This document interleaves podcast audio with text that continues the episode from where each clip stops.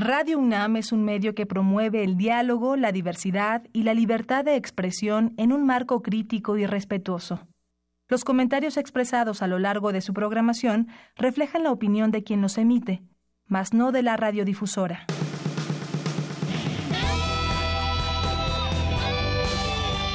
Prisma RU. Relatamos al mundo.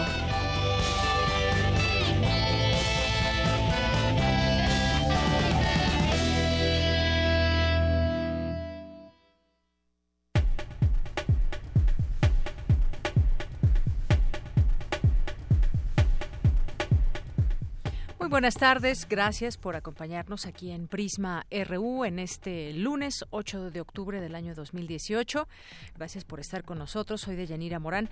Los quiero invitar a que se queden con nosotros durante estas próximas dos horas. Desde aquí le vamos a relatar al mundo sobre varios temas. Uno de ellos, pues, están las elecciones en Brasil que se llevaron a cabo ayer domingo y que dan un resultado quizás sorprendente para muchos, para otros no tanto. Así iban más o menos los sondeos en eh, Brasil, donde eh, Jair Bolsonaro eh, estaba tomando una ventaja más o menos amplia y según los conteos finales que se tienen hasta el momento, pues sí hay una eh, pues un amplio margen de millones de votos. Sin embargo, se va a llevar a cabo la segunda vuelta.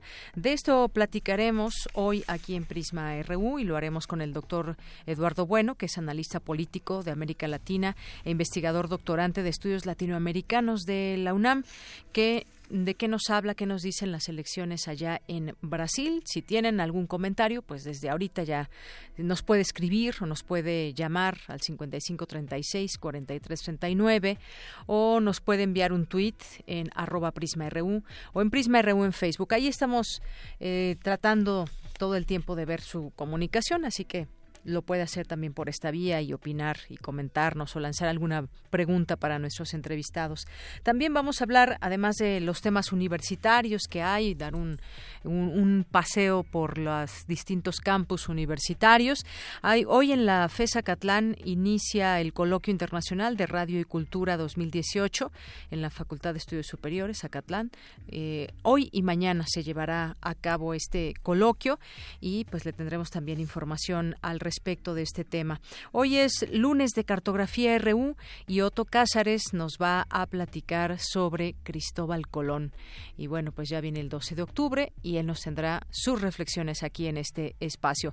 Es lunes de Gaceta UNAM, ya tenemos aquí la Gaceta, espero que ya la estén leyendo o si no, pues a muchas de las sedes donde se reparte, donde se eh, pueden encontrar esta Gaceta, pues conozcan toda la oferta también que hay de eventos y de actividades. Vamos a tener también aquí en este espacio, a través de la sección de cultura, con mi compañera Tamara Quirós, a Juani Peñate Montejo, de, sobre el séptimo Festival de Poesía Las Lenguas de América, Carlos Montemayor, que organiza el PUIC de la UNAM. Así que, pues no se lo pierda, quédese con nosotros. También tendremos por allí un, un libro de regalo muy interesante, pero esto ya se lo contaremos más adelante, por ahí en nuestra segunda hora. Bien, pues vamos a nuestro resumen informativo de hoy.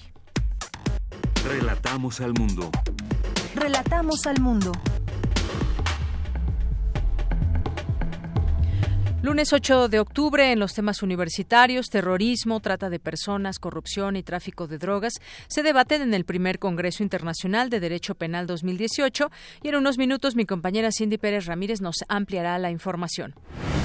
En México, los robots pueden ser la causa que afecte al 20% de los empleadores del país al verse las empresas en la necesidad de reducir su personal. Mi compañera Virginia Sánchez nos tendrá aquí los detalles.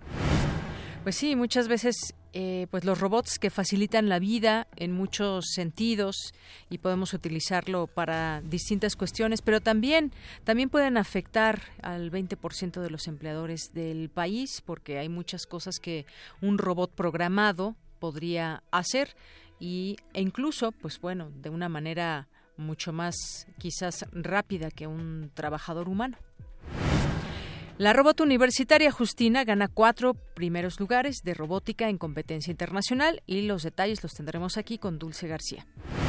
con la intervención de 40 universidades e instituciones académicas de educación superior. A partir de hoy y hasta el 12 de octubre se realiza la Semana Nacional de Ciencias Sociales, evento en el que participan tres escuelas, facultades, centros e institutos de la UNAM. La UNAM eh, inició el proceso para designar al nuevo director o directora del Colegio de Ciencias y Humanidades Azcapotzalco. En los temas nacionales, los índices históricos de violencia derivados del combate contra las drogas provocaron que en 2017 decayera 10.7% el nivel de paz en México en comparación con 2016, según el último informe del Instituto para la Economía y la Paz. La PGR cerró el caso por lavado de dinero en contra de Manuel Barreiro luego de que el empresario inmobiliario renunciara a cualquier intento de recuperación de la nave industrial vendida por una empresa de Ricardo Anaya en 54 millones de pesos. Una iniciativa de ley sobre consultas indígenas propuesta en el actual Congreso pide establecer como un derecho en la Constitución que los pueblos indígenas sean consultados por los tres órdenes de gobierno para cualquier obra de infraestructura que ocupe sus territorios. El próximo secretario de Comunicaciones y Transportes, Javier Jiménez Espriu, dijo que el método para realizar la consulta sobre el nuevo Aeropuerto Internacional de México ya está listo. Sin embargo, señaló que las preguntas aún no están definidas. Con el objetivo de revisar la situación en materia de desarrollo urbano, la alcaldesa de Iztapalapa, Clara Brugada, anunció que el territorio que gobierna se sumará a la suspensión de permisos para construcciones, como ya lo hicieron cinco alcaldías. El Servicio Meteorológico Nacional informó que la tormenta tropical Michael se convirtió en huracán categoría 1 frente a las costas de Quintana Roo. En temas de economía, en los últimos ocho años, el costo de la tarifa de las autopistas urbanas de cobro en la Ciudad de México ha aumentado hasta 510%. México exportó a Estados Unidos más de mil millones de dólares diarios durante el mes de agosto. En ese mes se observó un récord en las exportaciones mexicanas pese a la incertidumbre por la renegociación del tratado comercial. En temas internacionales, el gobierno de Indonesia elevó este lunes a 1.948 la cifra de muertos por el sismo posterior y posterior tsunami que sacudieron la isla de Celebes el 28 de septiembre. Además, informó que alrededor de 5.000 personas están desaparecidas. Los estadounidenses William Nordhaus y Paul Romer ganaron hoy el Nobel de Economía por abordar métodos para favorecer el crecimiento sostenible y sobre la relación entre la economía y el clima. Hoy en la UNAM, ¿qué hacer y a dónde ir? Como parte de la edición número 22 del Tour de Cine Francés, se proyectará la cinta Señor Sabelo Todo, que narra la historia de un entrenador de fútbol de 35 años que disfruta plenamente de su trabajo y sobre todo de su soltería. Su día a día da un vuelco cuando debe encargarse de su sobrino Leo, un niño de 13 años que padece síndrome de Asperger, un emotivo encuentro que alterará la vida de ambos personajes, ofreciéndoles nuevas oportunidades. Las funciones son hoy a las 17 y 19 horas en el cinematógrafo del Chopo. La admisión general es de 40 pesos. Te invitamos a la exposición Telón de Boca, una acción que invoca las historias que subyacen al Tianguis Cultural del Chopo. La artista Pia Camil presenta una instalación escultórica, un gran telón confeccionado con playeras negras de bandas musicales, prendas que el artista obtuvo mediante trueques. Asiste a la Galería Central del Museo Universitario del Chopo, ubicado en el número 10 de la calle Dr. Enrique González Martínez, en la colonia Santa María la Ribera.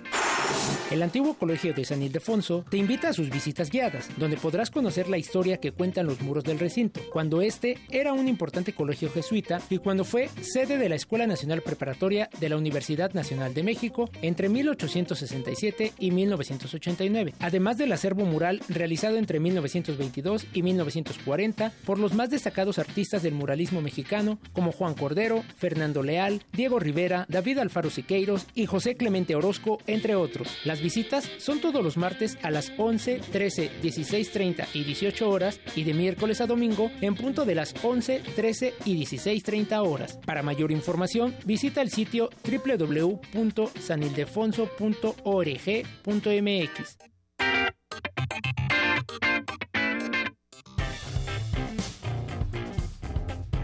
Campus RU Bien, después de estas recomendaciones nos vamos a nuestro campus universitario. Terrorismo, trata de personas y nuevas formas de esclavitud, corrupción y tráfico de drogas se debaten en el primer Congreso Internacional de Derecho Penal 2018. Mi compañera Cindy Pérez Ramírez nos tiene la información. Adelante, Cindy.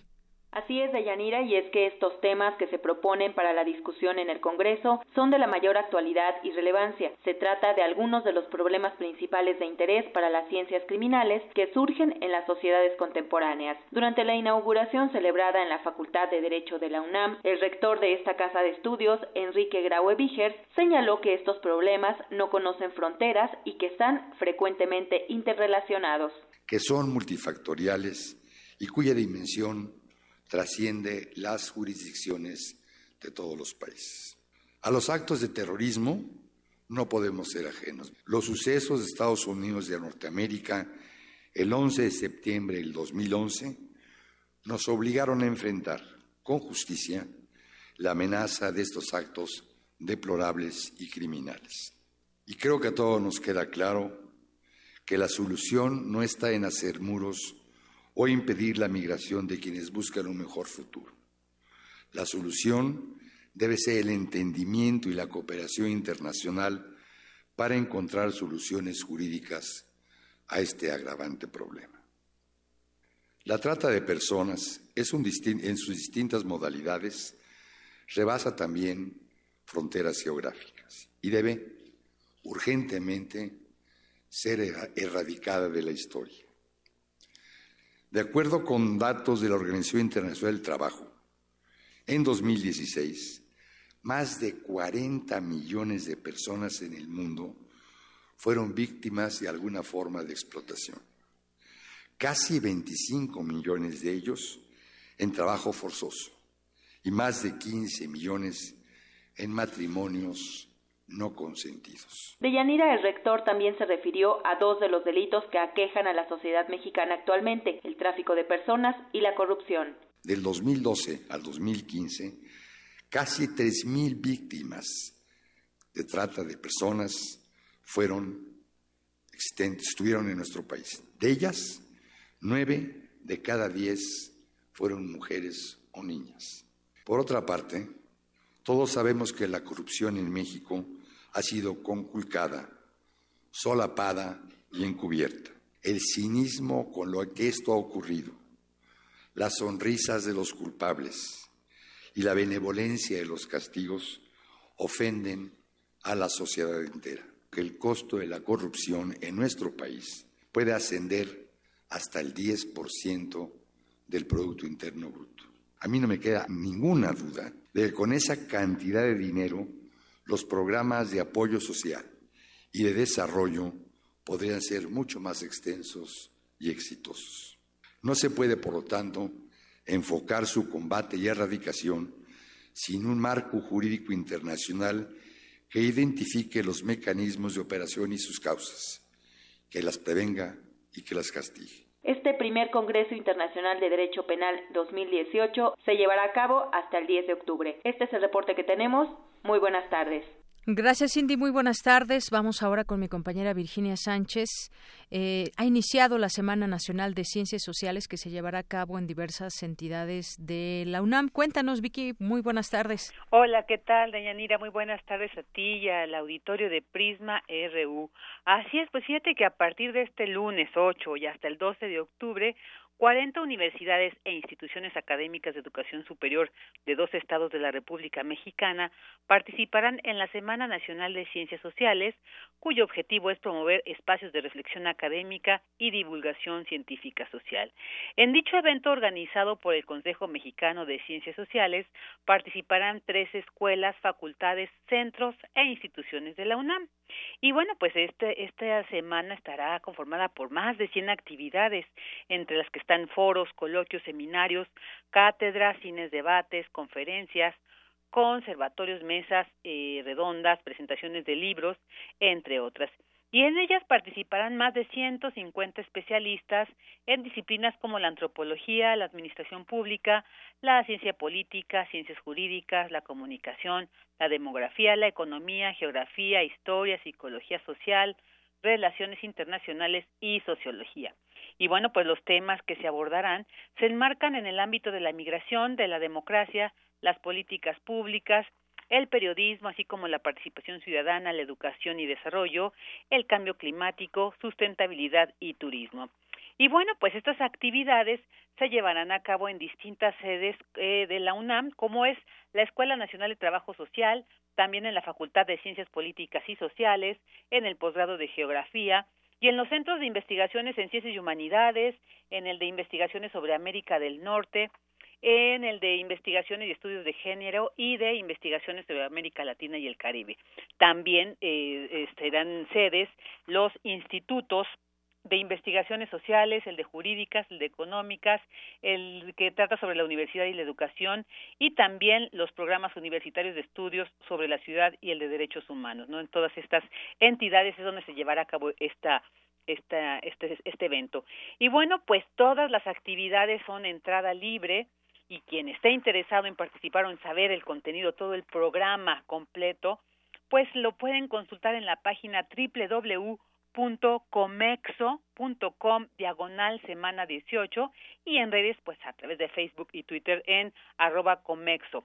Y bueno, pues esta es la información de Yanira sobre la Semana Nacional de las Ciencias Sociales 2018 que pues estaremos estaremos ahí al pendiente también de algunas de estas actividades que se lleven a cabo. Muy bien, bueno, pues ya estaremos atentos también a través de, de ti, que nos platiques. Muchas gracias, Vicky. Gracias a ti, ya Muy buenas tardes. Muy buenas tardes. Y continuamos ahora. La robot universitaria Justina ganó cuatro primeros lugares de robótica en competencia internacional. Mi compañera Dulce García nos tiene esta información. Dulce.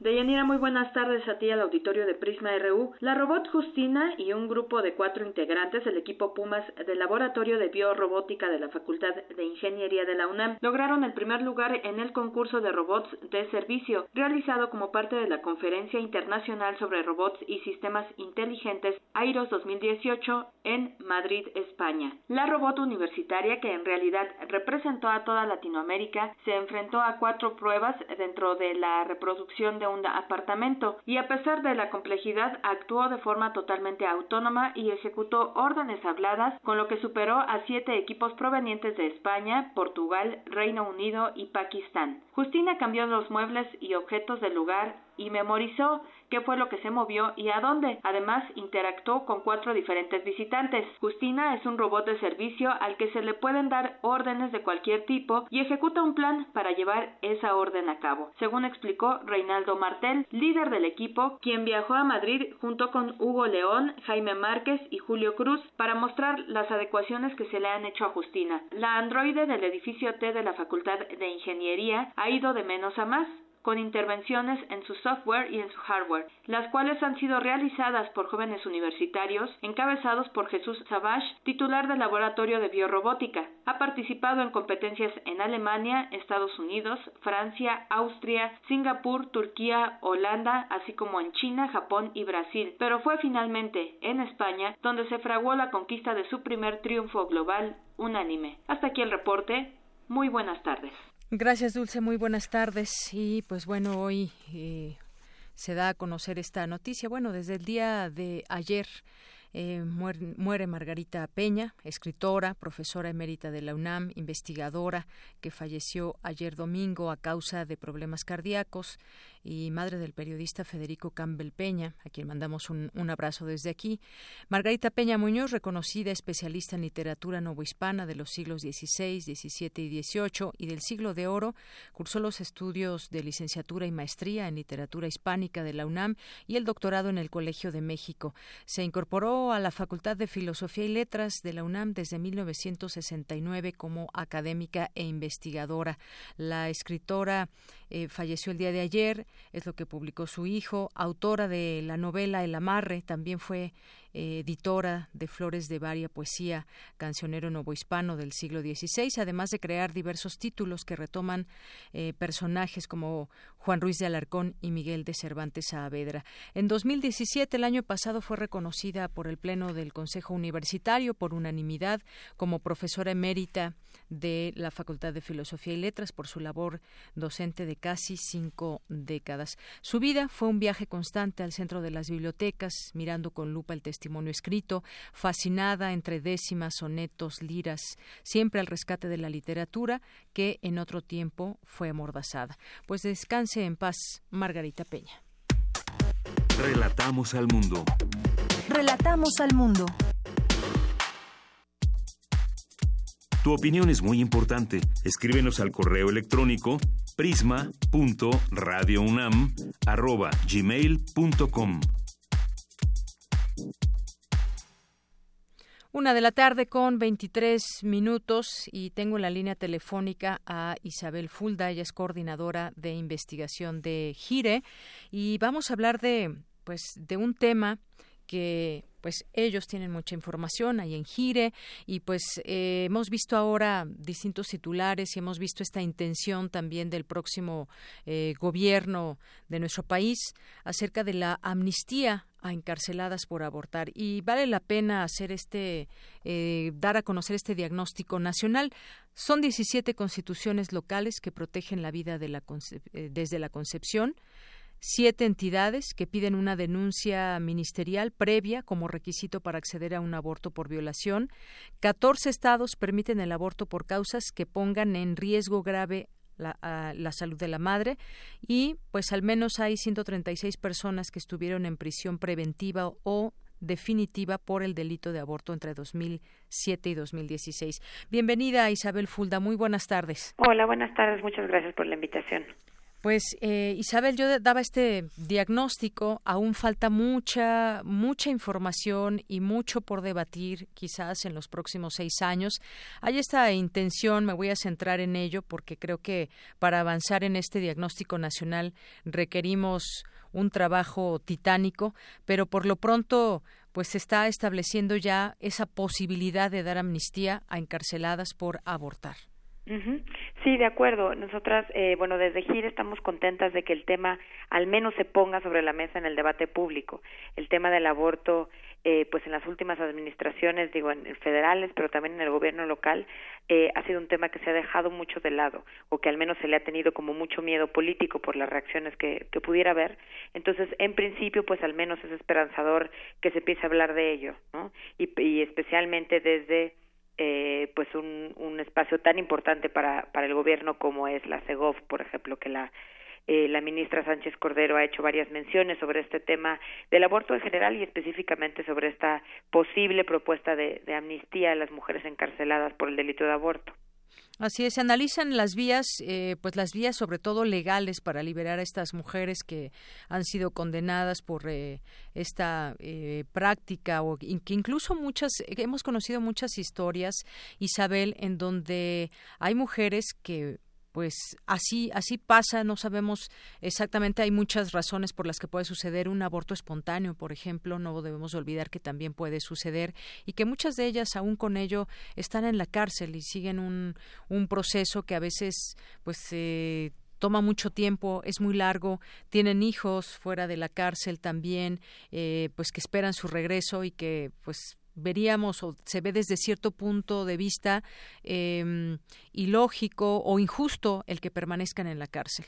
Sí, de acuerdo. Algunos de los datos que mencionabas eh, están en, en, este informe que publicamos desde Gire hace unas semanas, Maternidad o Castigo, eh, en el que vemos no solamente las cifras de cuántas mujeres están o han sido acusadas y procesadas penalmente por el delito de aborto, sino estos patrones generales de quiénes son las mujeres y cómo es que llegan a enfrentar un proceso penal. Y sí, como dices, muchas de ellas eh, son mujeres que llegan a los centros de salud con abortos espontáneos, eh, algunos otros serán inducidos, pero es difícil de, de, saber esto, y básicamente son denunciadas por el personal de salud. Y sí, como dices, muchas de ellas tienen hijos, eh, generalmente vienen de contextos de marginación eh, económica y de otros tipos, y entonces sí enfrentan condiciones eh, muy adversas con, con la justicia en este país. Ahora, eh, dicho esto sobre el diagnóstico que, que tenemos, eh, también nos preocupa el hecho de que la amnistía se plantee como la única solución o como la solución, ¿no? Con uh -huh. respecto al tema del, del aborto en México, eh, básicamente porque nos preocuparía que se quedara solamente en eso, ¿no? Sin duda las mujeres que están actualmente en prisión por, por aborto, claro que sería positivo que se les diera una amnistía para que ya no estuvieran en prisión, eh, pero esto a largo plazo no necesariamente resuelve el, el tema con el aborto legal. ¿no? Desde Gire creemos que la solución realmente sería despenalizar el aborto quitarlo de los códigos penales como tal y que se convirtiera en un servicio de salud y ya no en un delito, como lo es en la Ciudad de México. Nos preocuparía que esto de la amnistía fuera solamente una curita, digamos, al tema, que por supuesto que diera libertad a las mujeres que están en prisión, pero que permitiera que hacia el futuro se siguiera criminalizando, ¿no? así es. Eh, Isabel, bueno, ¿y cómo ves este tema de... Eh, por ejemplo, yo decía, siete entidades piden una denuncia ministerial previa como requisito para acceder a un aborto por violación, pero otras 17 constituciones, pese a que sea una violación, protegen la vida desde la concepción y aun cuando pueda ser una violación, pues no puede esa mujer, dependiendo el estado que sea, eh, interrumpir su embarazo. ¿Qué, ¿Qué opinas de esto? ¿Se debe haber una denuncia ministerial como requisito para acceder a un aborto por violación? Eh, creo que ambos de estos temas que planteas son muy importantes y en los dos ha habido eh, muchas confusiones, o sea, se ha prestado a ciertas incertidumbres eh, que no deberían de existir en México, ¿no? El primero es sobre los requisitos para acceder al aborto por violación. Esto es una cosa que ya ha sido resuelta por la Ley General de Víctimas y por la NOM 046, que son regulaciones federales.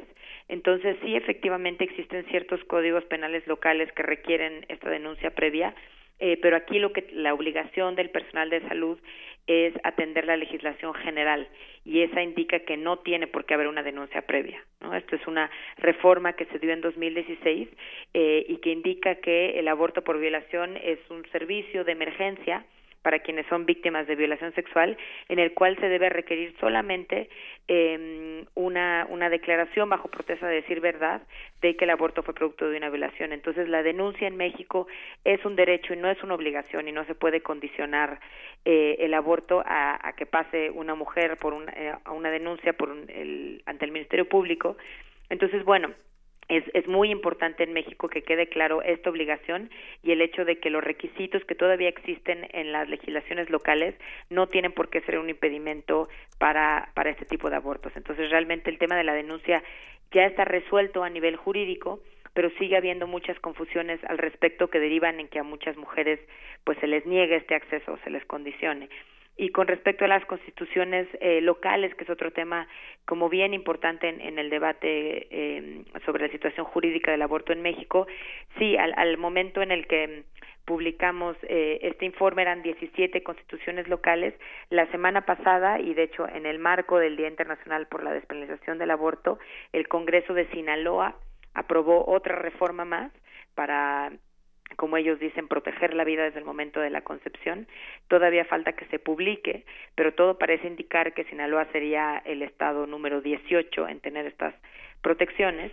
eh, y esto es evidentemente pues grave, eh, pero también hay que como eh, saber que eh, de acuerdo con, con la legislación que existe en México y lo que ha dicho la Suprema Corte previamente sobre estas reformas, estas no, no invalidan las causales legales de aborto. Estas son de alguna manera una victoria simbólica, política muy fuerte por parte de los grupos conservadores, pero jurídicamente no significa que ya no exista acceso al aborto por violación o por las otras causales, ¿no? Lo que ha dicho la Suprema Corte y lo que dice también la jurisprudencia internacional es que es compatible esta protección a la vida prenatal digamos, con, con las causales de aborto y con la protección a la vida de las mujeres. Entonces, creo que aquí lo que habría que vigilar de manera muy, muy cercana es que estas reformas no se utilicen como un pretexto para negar el acceso a servicios de aborto, porque no tendrían por qué hacerlo. Claro. Y eh, estamos platicando con Isabel Fulda, coordinadora de investigación de, de GIRE, Grupo de Información en Reproducción Elegida. Y yo te preguntaría, ¿cómo, cómo ves esta eh, lucha que se aproxima? Lo digo lucha porque desde muchas trincheras muchas mujeres están luchando y haciendo tratar de llevar su palabra, de que esta sociedad entienda que este debe ser una, una elección de la propia mujer, pero hay distintas opiniones, como tú sabes. Hay también grupos muy fuertes, enquistados en nuestro país, que luchan, lo que dicen ellos, a favor de la vida. Y también, cuando hemos visto que movilizan a muchas personas, pues hemos visto también, digamos, su, su músculo social, donde hay mucha gente que no está definitivamente de acuerdo en interrumpir el embarazo. Eh, ¿Cómo ves esta lucha? Estamos viendo también en distintas notas que, pues bueno, el, eh, partido de Morena, quien tendrá mayoría en los en los congresos, en el Congreso, impulsará el aborto legal en todo México.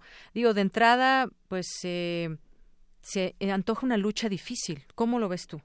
Sí, de acuerdo. O sea, eh, el aborto, la, la pelea por el aborto legal y seguro siempre ha sido eh, una muy difícil en el que hay grupos muy fuertes que están en contra y que pues continúan estando ahí, ¿no? A nivel internacional, a nivel regional, hemos visto estas discusiones sobre el aborto en Argentina, finalmente no no no pasó la la la legislación de la que se tenía como mucha esperanza. Entonces, pues sí, creo que desde Gire somos cautelosas con de repente ser muy optimistas con respecto a lo que pueda pasar, a pesar de las declaraciones que han tenido diferentes personajes de Morena en los últimos meses, pero sí creemos que eh, pudiera haber condiciones políticas para algún tipo de despenalización, al menos mejores que las que había previamente, ¿no?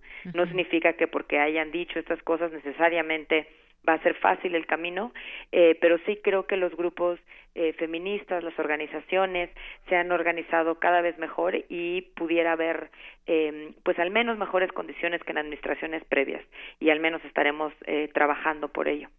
Muy bien. Bueno, pues es un tema que quizás apenas va a iniciar en el tema de debatirlo ya de una manera mucho más seria. Bueno, siempre es hecho de manera seria, pero me refiero hacia dónde va. Va a haber esta propuesta por parte eh, de diputados ahí en el Congreso, pero pues esta discusión tendrá que permear en todo el país.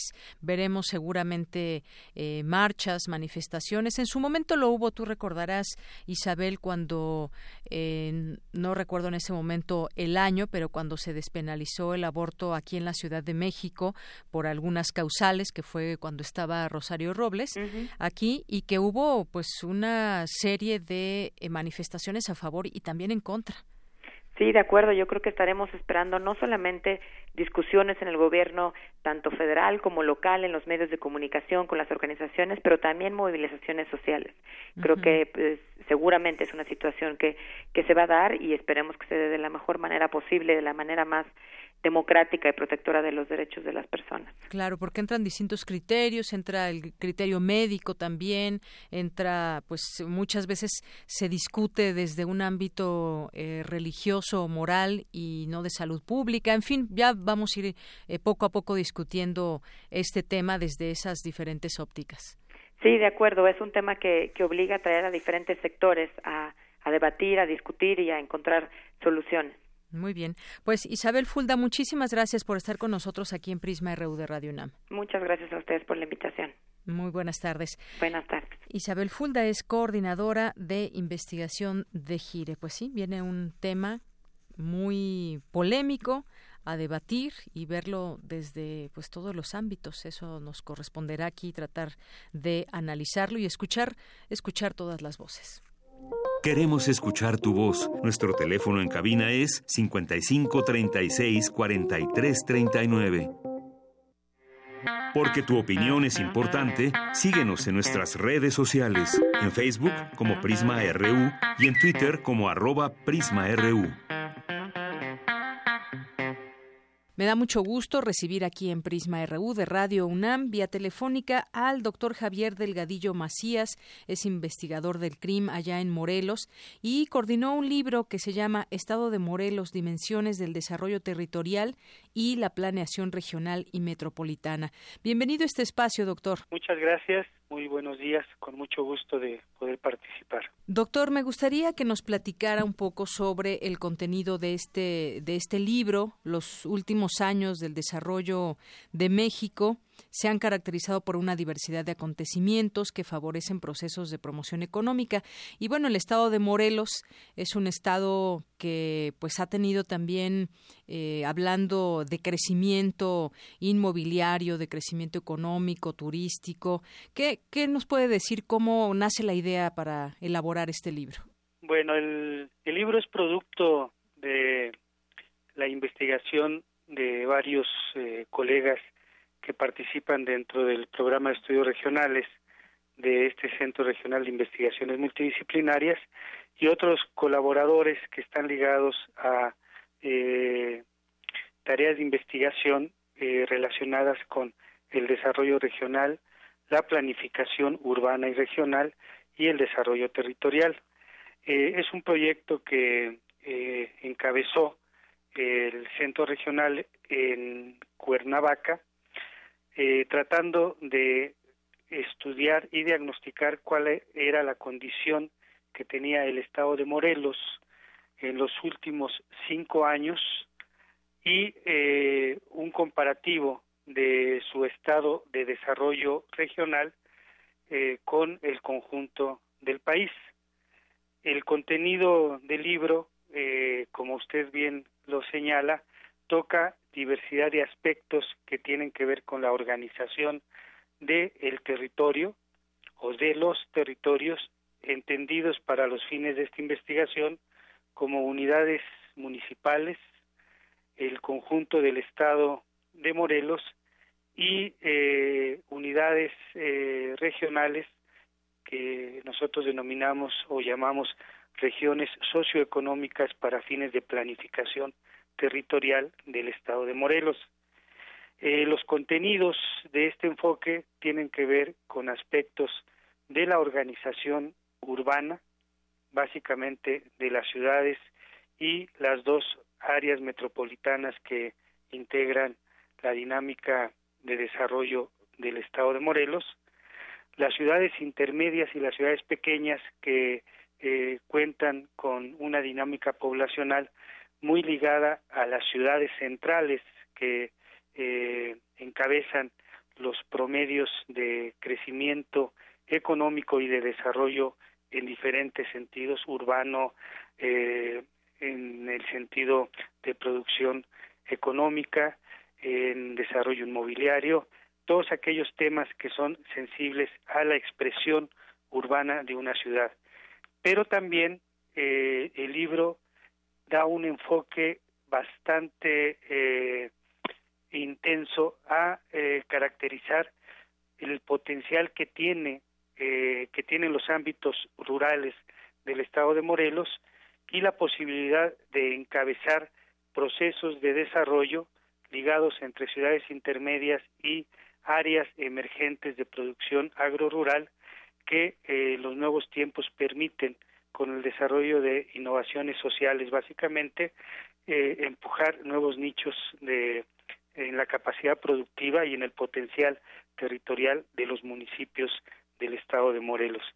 Eh, básicamente son estos componentes, incluye una dimensión eh, ambiental también de la problemática territorial, junto con la económica y la social que se ve atravesada por el análisis crítico de las instituciones responsables de promover el desarrollo económico del Estado. Muy bien, doctor. Y dentro de esta expresión urbana que usted nos platica, pues también podemos hablar en el Estado de Morelos y me parece que también eh, podemos abordarlo como se aborda en este libro.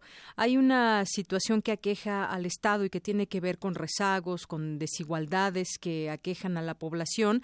No es el caso específico solamente de Morelos, pero hay también una desigualdad eh, clara y latente en este estado y que quizás con el desarrollo que ha habido pues no se ha visto reflejado desarrollo económico me refiero en el rezago también y la desigualdad social.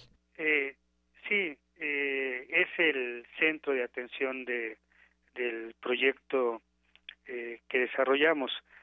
Ver el potencial de desarrollo que tiene la entidad morelense a partir de reconocer los rezagos y las desigualdades eh, que han aquejado a lo largo de las últimas dos décadas y eh, buscar mecanismos para romper esta eh, problemática de desigualdad, la problemática de las asimetrías de desarrollo entre las regiones, poniendo como punto de atención el potencial que tiene el conjunto del Estado. O sea, nosotros partimos de eh, considerar eh, el desarrollo desde una perspectiva positiva, es decir, eh, valorar que todos y cada uno de los territorios morelenses, o sea, los 33 municipios que lo integran, tienen capacidades y posibilidades de desarrollarse mucho mejor eh, que eh, las condiciones que tienen en la actualidad. Es muy cierto que las dimensiones del rezago eh, son claras y presentes. El 49% del total de la población se encuentra en condiciones de pobreza. de los municipios del estado se encuentran en condiciones de pobreza y esta proporción de pobres está eh, distribuida a lo largo y ancho del territorio, entre un 60 y 70 por ciento de la población residente en áreas rurales está en condiciones de pobreza o de pobreza extrema. Pero el indicador de pobreza no es el único que hay que tomar en cuenta para medir el potencial que pudiera tener una entidad federativa como Morelos para eh, promover eh, una línea intencionada de planificación buscando mejores condiciones de desarrollo.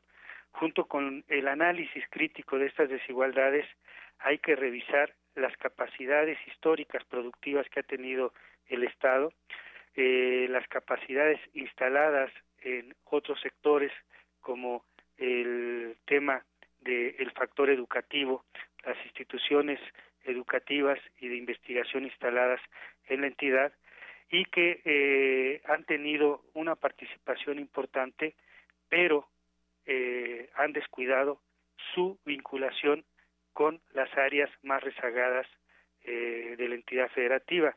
Hay una muy alta concentración de los factores positivos del desarrollo en las ciudades, en las dos grandes áreas metropolitanas del estado, la de Cuernavaca y la de Cuautla, eh, descuidándose el sur, el sureste, el poniente del estado, en donde eh, la capacidad productiva instalada es muy limitada, no así el potencial que tiene sus recursos y la población para poder emprender eh, nuevas actividades económicas.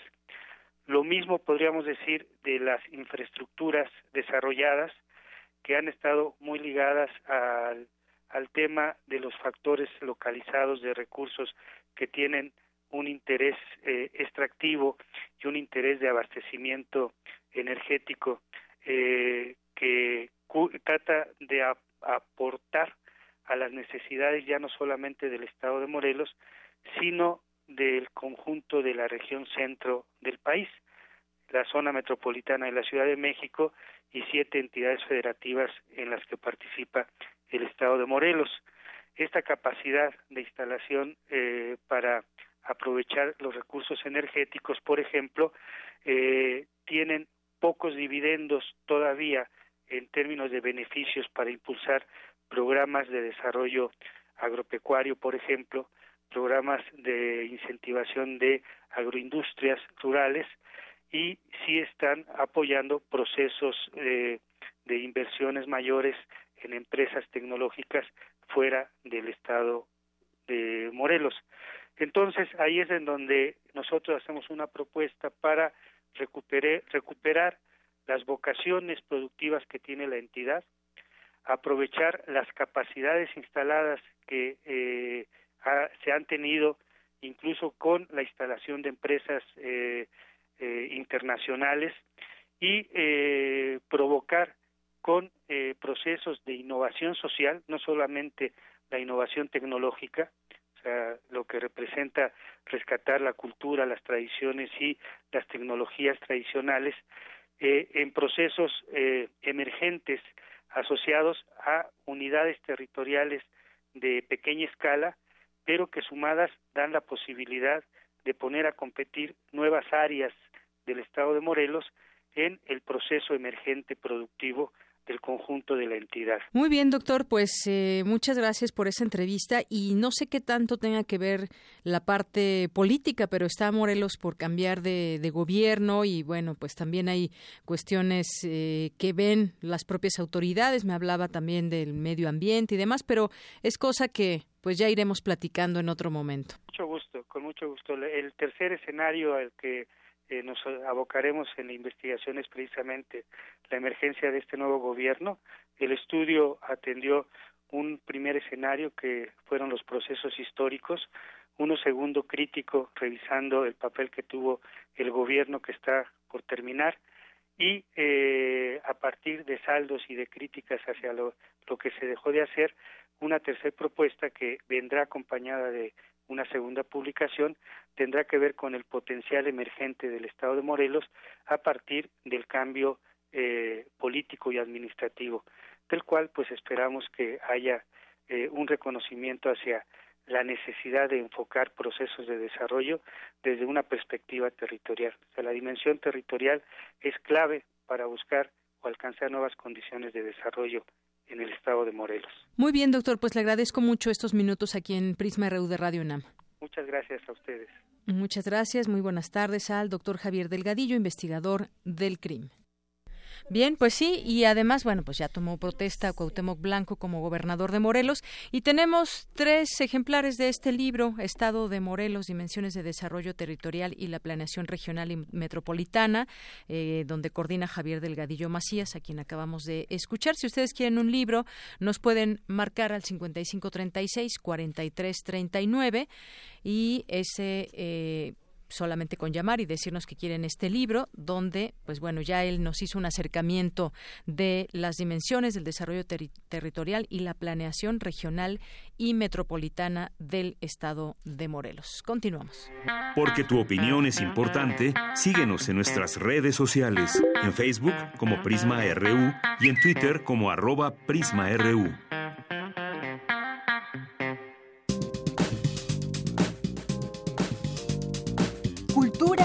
RU.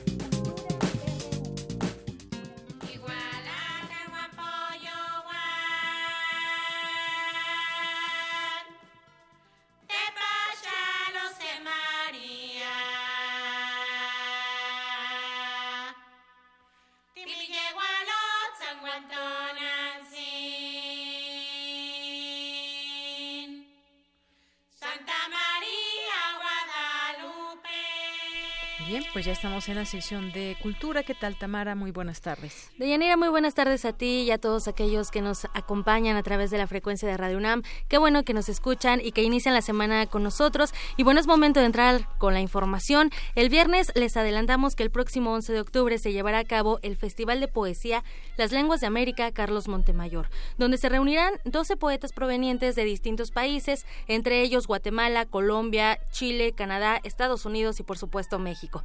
Este festival, que es organizado por el Programa Universitario de Estudios de la Diversidad Cultural y la Interculturalidad, tiene ya 14 años de ser una plataforma que a través de la poesía pues tiene también como propósitos la divulgación, la inclusión, el fomento y el apoyo a las lenguas indígenas de México y también del continente. Y bueno, en este 2018 celebran una octava edición en la sala Nezahualcóyotl del Centro Cultural Universitario y para hablar más de este recital invitamos a nuestra cabina a Juana Peñate Montejo. Ella es promotora cultural, locutora, conductora de televisión, traductora, docente y también poeta. Juana Peñate, bienvenida a este espacio, gracias por acompañarnos.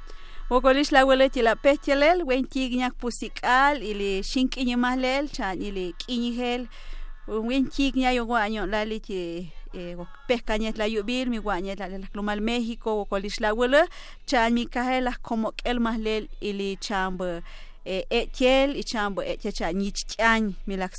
la pues muchísimas gracias. Cómo está su corazón Muchas gracias por la invitación, emocionada al estar compartiendo con dos grandes locutoras eh, en este espacio donde nos brindan para poder hablar de este gran festival el Festival de Poesía Carlos Montemayor.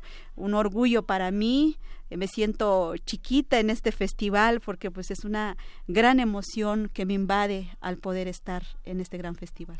Juana, nuestro corazón está muy bien por tu presencia. Muchísimas gracias por llenar de luz esta cabina. Y bueno, eh, eres hablante de Chol. Así es. Y también has participado en diversos recitales, en foros y conferencias en torno a la cultura de los pueblos eh, originarios. Has difundido tus poemas en la revista Nuestra Sabiduría del Centro Estatal de Lenguas, Arte y Literaturas Indígenas y has publicado los libros Palabra Conjurada, mi nombre ya no es silencio y corazón de selva y ahora eres una de las poetas invitadas a este encuentro. Platícanos qué va a pasar una vez que nos sentemos en la butaca de la sala Nesa. Pues qué va a pasar? Va a pasar que la emoción va a desbordar, que va a pasar en que eh, este festival para mí va a ser un reto un reto para seguir escribiendo, para seguir mejorando, para seguir disciplinándome, eh, para poder contribuir en esta preservación de mi lengua, que es la lengua chan. ¿sí? Eh, localmente se conoce eh, nuestro idioma como chan, significa somos de la palabra. tenemos la palabra, eso significa la palabra chan, hablamos nuestra palabra, somos de la palabra. Entonces, eh, geográficamente nos ubicamos en el este en la parte noroeste del estado de Chiapas. Es un municipio eh, muy eh, marginado sí es un municipio donde las condiciones de desarrollo no ha llegado. Y por supuesto que nuestra poesía también es un poco desconocido para muchos. La lengua chan no había estado en este festival tan grande como es este espacio de poesía de, Carlos Montemayor que lleva su nombre, un gran escritor, un gran traductor, eh, traductor promotor, de, defensor de la de la cultura eh, de las culturas originarias y que me llena muchísimo el corazón, se me hace chinita la piel, y porque pues es un gran espacio para nuestros pueblos. ¿Y qué, qué voy a esperar? Esperar eso, ¿no? Mi gran responsabilidad con mi cultura, con mi tradición, con lo que tengo como como como ¿no? como como poeta también. E, esa palabra que construye o destruye, la palabra es poderosísima por donde la veas y cuando la escuchas también. Tú eres, bueno, eh, de Emiliano, del ejido Emiliano Zapata del municipio de Tumbala, Chiapas. Y bueno, ¿cómo ha sido para ti compartir tu trabajo a las personas que hablan la lengua, pero también a las personas que no hablan esta lengua? Eh, para las personas que no hablan la lengua se, se impresionan quedan así, ¡ay, qué bonito sonido! ¿Qué ritmo tiene esa lengua? ¿Qué ritmo tiene esa lengua? ¡Qué bonita lengua! Ahora, por otro lado, en mi pueblo, con los hablantes, ha sido un poco complicado, porque seguimos viendo a esta lengua como sinónimo de retraso, porque así se nos fue impuesto. Eh, el chol, eh, en nuestros estudiantes, en nuestros jóvenes, se siguen avergonzando sí, porque hay ese esa discriminación exactamente de decir que nuestros papás no podíamos hablar la lengua porque si no nos castigaban. Sí, mejor que habláramos el español porque ahí podíamos sobresalir, podíamos encontrar trabajo. Sí, a mí mis padres afortunadamente me dieron esta gran lección de que mi lengua es tan importante como cualquier otra lengua. Mis padres no hablan el español, hablan eh, únicamente el chan y el chol, es lo único que hablan. Sin embargo, me dieron la libertad para poder formar mi camino, ¿sí? Y poder asumirme como, como chol, poder hacerme eh, de, de mi palabra lo que soy ahora y además, bueno, difundirlo con, con las demás personas y creo que este festival es, es un gran espacio para escuchar distintas, eh, distintas lenguas y además esos sonidos, eh, la cosmovisión también de los pueblos, que también es muy importante rescatar y mantenerlo y que muchas personas que, bueno, no hablemos un, un tipo de lengua y solo hablemos el español, pues también nos acerquemos y, y aprendamos. Juana, cada uno de los poetas tiene una historia. Así ¿no? Cada uno tiene también, eh, bueno, pues tradiciones, su trayectoria, no solo se dedican a, la poesía. En tu caso, bueno, pues también eres promotora cultural, pero también eres licenciada en Derecho. lo cual lo hace también muy interesante. ¿En qué momento Juana decide enfocarse a la creación literaria? Bueno, desde siempre. Sí, yo era eh, como una niña. El maestro me decía, Juana baila, ay, no quiero. Juana hace esto, no quiero. Entonces, ¿qué quieres hacer para tu punto? Ah, pues es que yo voy a declamar una poesía, ¿no? Me buscaba la poesía y me, la, me lo memorizaba de un momento a otro y en los eventos culturales que tenía la escuela era yo, poesía, ¿no? Era mi poesía. Sí, los libros de, de, primaria de mis hermanos que ya estaban en quinto, sexto grado, que entregaban eh, libros de lectura y pues me lo leía, sí, porque no teníamos acceso a, los libros en aquellos tiempos, ni mucho menos había internet, ¿no? Entonces, este, la poesía entra en mí así como, como por arte de magia, ¿no?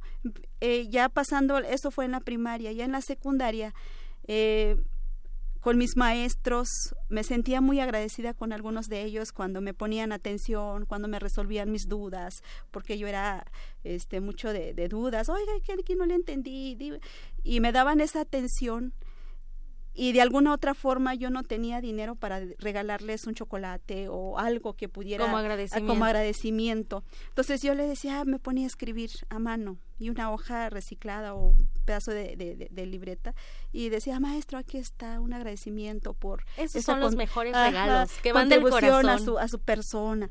Bueno, pero en aquellos tiempos escribía en, en español. Sí, ya no, es, no escribí en mi lengua porque nunca me enseñaron a escribir en mi lengua. Okay. Sí, fue en español hasta culminar la, la, preparatoria. Muy bien. Sí, ya de ahí pues ya entré en contacto con, con, con mi escritura a partir de una necesidad. Sí, ya una necesidad de trabajo, ya un sustento económico.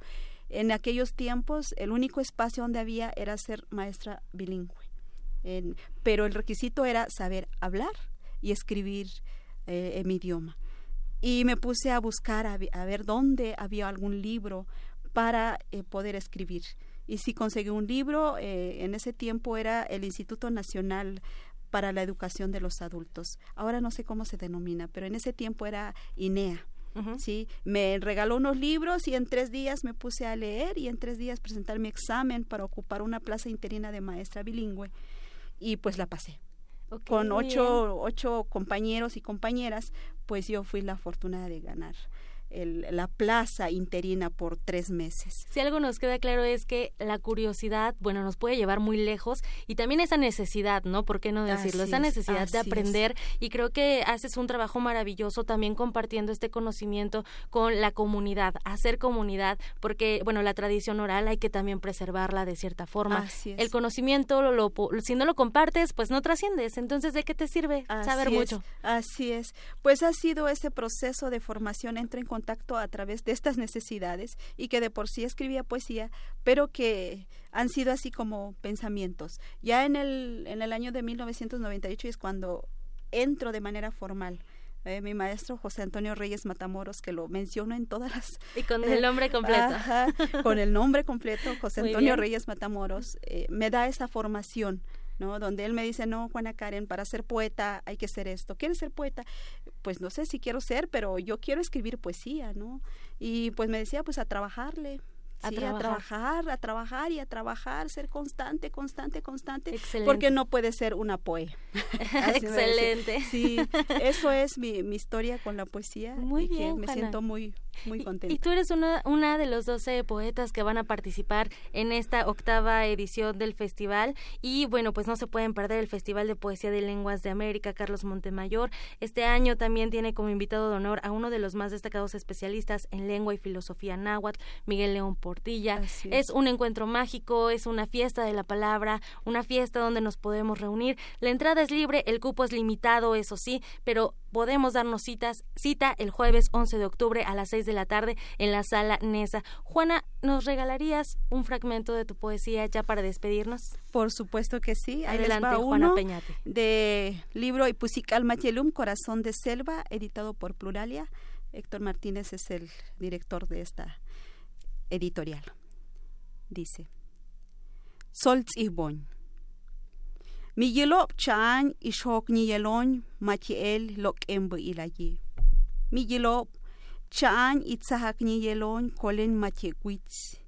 Miyelop chan mikpuknyumel itzahak niyel shonyup ulbe. Miyelop kpuchelel tzahak nyatipa. Miyelop chan choltzibon yikoch isikham kilelon ilip lum. Miyelop chan honyon hach soy alfabeto.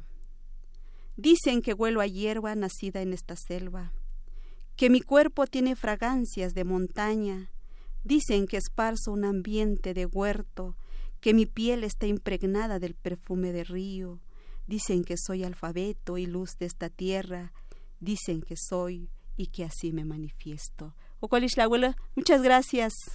Gracias a ti, Juana Peñate, una de las 12 participantes de esta octava edición del Festival de Poesía Las Lenguas de América Carlos Montemayor. Nos vemos el 11 de octubre a las 6 de la tarde en la Sala Nesa. Muchas gracias por visitarnos. Muchas gracias, muchas gracias. Deyanira, por hoy me despido y les deseo que tengan una excelente tarde. Gracias, Tamara, gracias, Juana. Y de regreso, porque ahorita ya no nos da tiempo, les voy a platicar de esa eh, decimoquinta convocatoria del sistema de becas para estudiantes de pueblos indígenas y afrodescendientes de la UNAM, que está abierta hasta el 7 de diciembre. Vamos a un corte y regresamos. Prisma RU. Relatamos al mundo.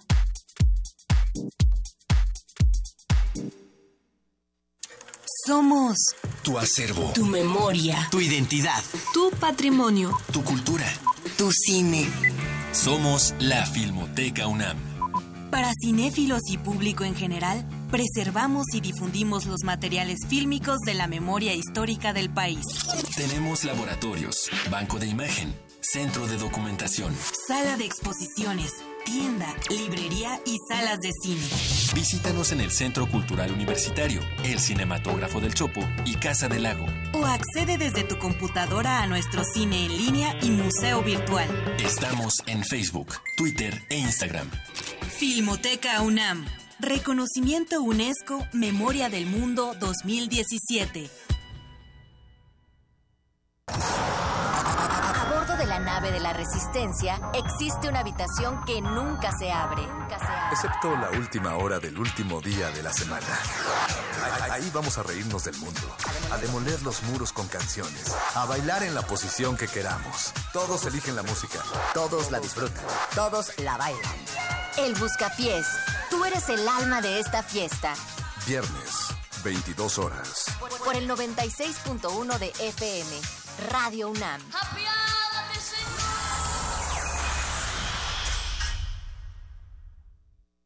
Este es un momento de alegría para todos, porque iniciaremos un cambio verdadero por la vía pacífica. Es un momento histórico para el pueblo de México.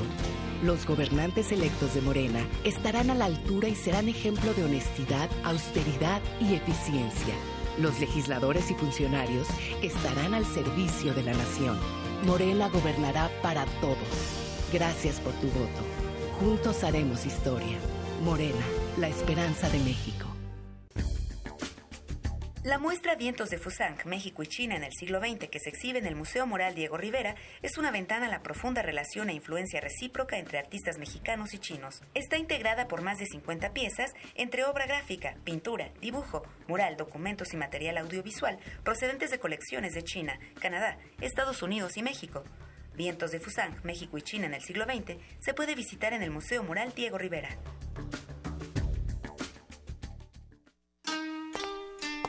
¿Puede resolver el cuerpo los acertijos que se nos presentan en la vida? Paradoja, un espectáculo de danza contemporánea y aérea que explora las dimensiones espaciales del sentido. Presenta el grupo Escarlata bajo la dirección de Ángeles Ocampo. A partir del 9 de octubre, te esperamos todos los martes de este mes a las 8 de la noche en la sala Julián Carrillo. Adolfo Prieto 133, Colonia del Valle. Entrada libre. ¿Cuándo fue la última vez que escuchaste a tu cuerpo? Radio UNAM, Experiencia Sonora.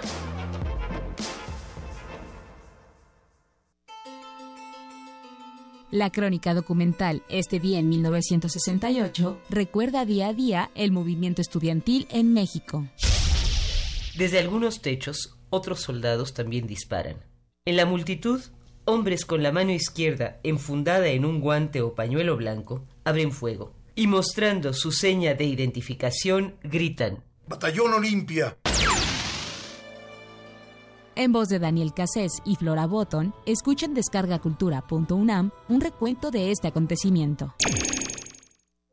Queremos escuchar tu voz. Nuestro teléfono en cabina es 55 36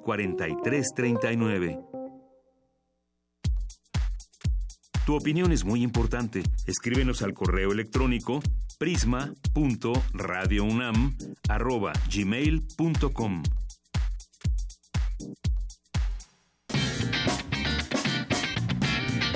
Mañana en la UNAM, ¿qué hacer y a dónde ir? La Dirección General de Personal te invita a la plática Introducción a la Transparencia, al Acceso a la Información y a la Protección de Datos Personales, con la ponencia del maestro Francisco Javier Fonseca Corona, titular de la Unidad de Transparencia de la UNAM. Asiste mañana 9 de octubre a las 16 horas a la sala de videoconferencias de la Coordinación de Universidad Abierta y Educación a Distancia, ubicado en el circuito exterior de Ciudad Universitaria, frente a la Facultad de Contaduría. ¿Estás indeciso qué posgrado cursar o qué licenciatura elegir? Te invitamos al Encuentro del Mañana 2018, que busca apoyar a los estudiantes en la elección de su futuro académico y profesional. Encontrarás información relevante acerca de la oferta académica, así como de los apoyos y servicios que ofrecen la UNAM y otras instituciones educativas de educación media superior y superior, públicas y privadas, quienes ofrecerán toda su oferta educativa en sus diversas modalidades, escolarizada, abierta y a distancia en un ambiente cordial, dinámico y festivo. Asiste del 11 al 18 de octubre de 9 a 17 horas en el Centro de Exposiciones y Congresos de la UNAM.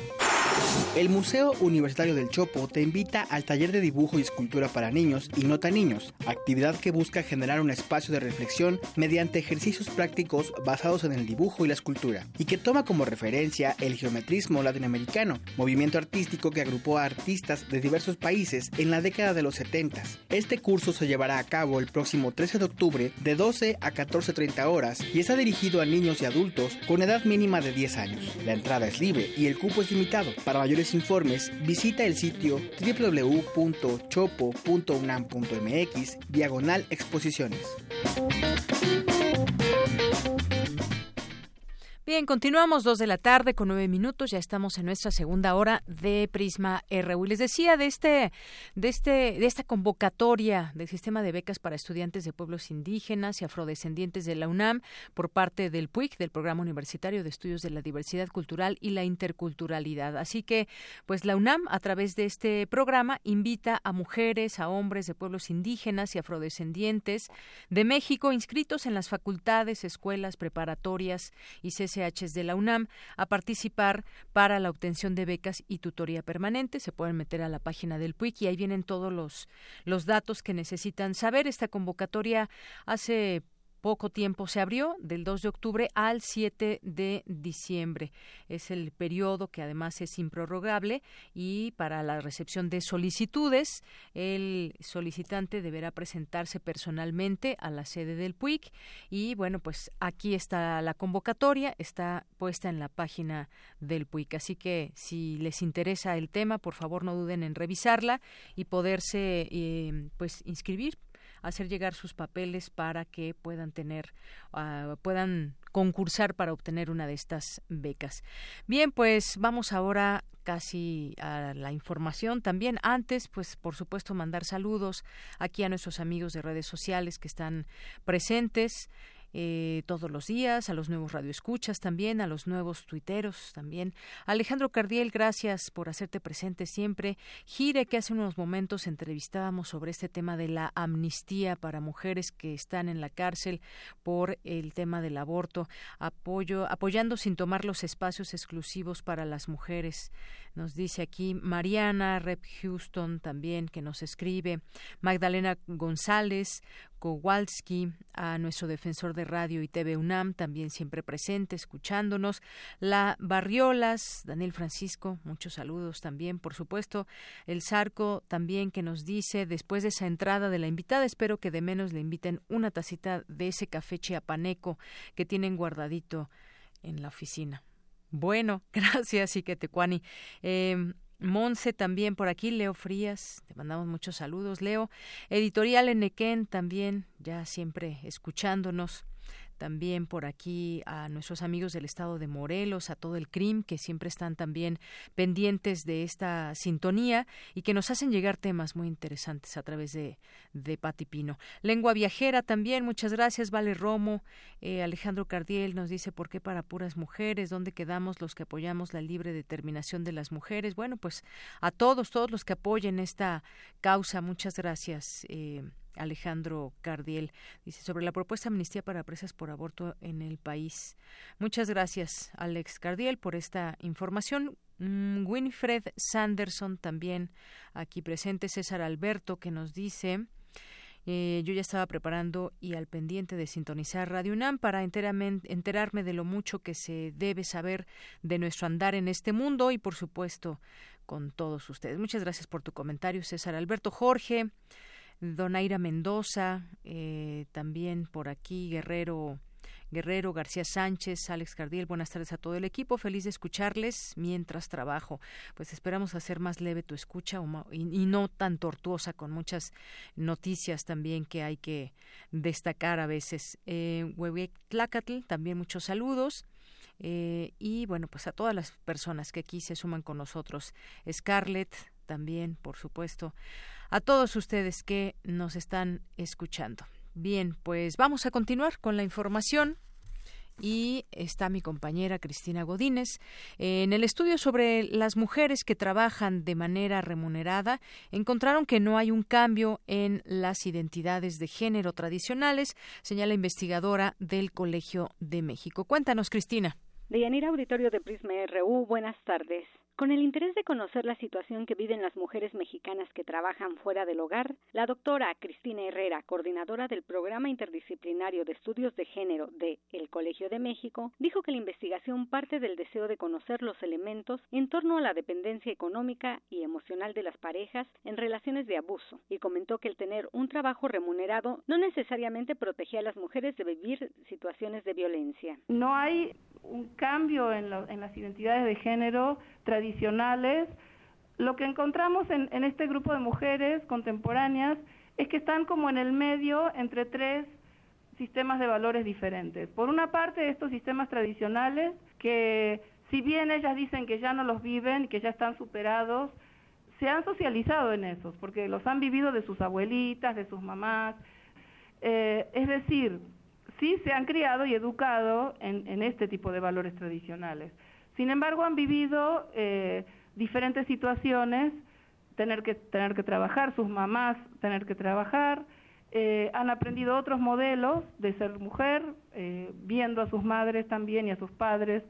La especialista en trabajo y familia señaló que la idea de que las madres descuidan a sus hijos por trabajar fuera de la casa genera culpa en las mujeres. Y justo esa idea genera mucha culpa en las mujeres, porque como seguimos pensando que es nuestra obligación eh, principal y que el papá no tiene ninguna injerencia en eso, entonces si algo le pasa al niño, si algo le pasa al adolescente, si se va a al, actividades delictivas, que a muchas de estas mujeres les preocupaba mucho, eh, es culpa de la madre, ¿no?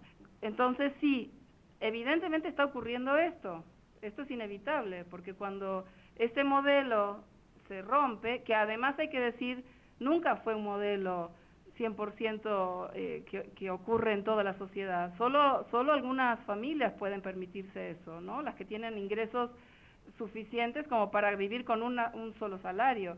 Pero el resto no, el resto tiene que tener un doble ingreso y por lo tanto que las mujeres salgan a trabajar. Por último, la doctora Herrera concluyó que ese es un discurso conservador que ubica a la madre como única responsable de los cuidados de los hijos y del hogar, pero hoy en día la discusión es en torno a la crisis de los cuidados. Este es mi reporte de Yanina, muy buenas tardes.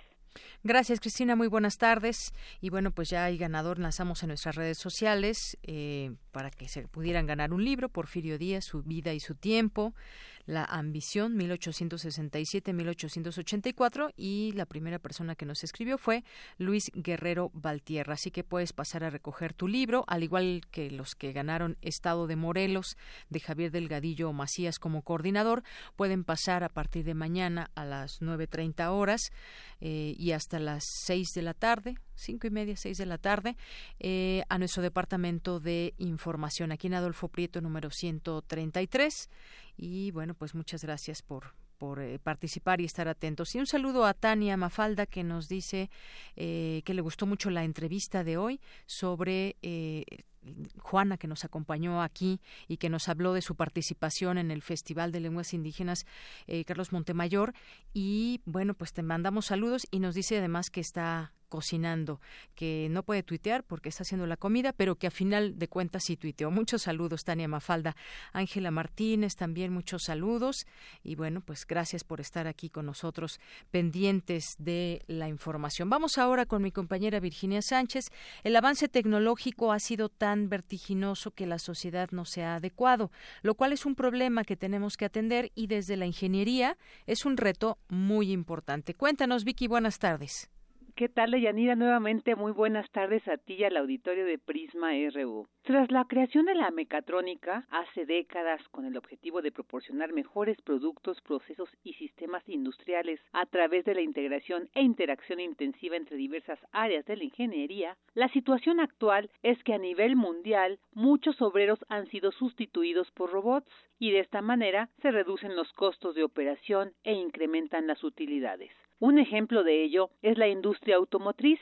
Sin embargo, ya también se refleja en la farmacéutica, pues la robótica ya no solo está presente en los oficios, sino también en las profesiones. Así lo señala Humberto Mancilla Alonso, de la Facultad de Estudios Superiores Aragón, quien advierte sobre la importancia de que el desarrollo tecnológico no se dirija a sustituir la creatividad o la fuerza del trabajo, por lo que asegura la ingeniería nunca debe dejar de lado lo humanístico.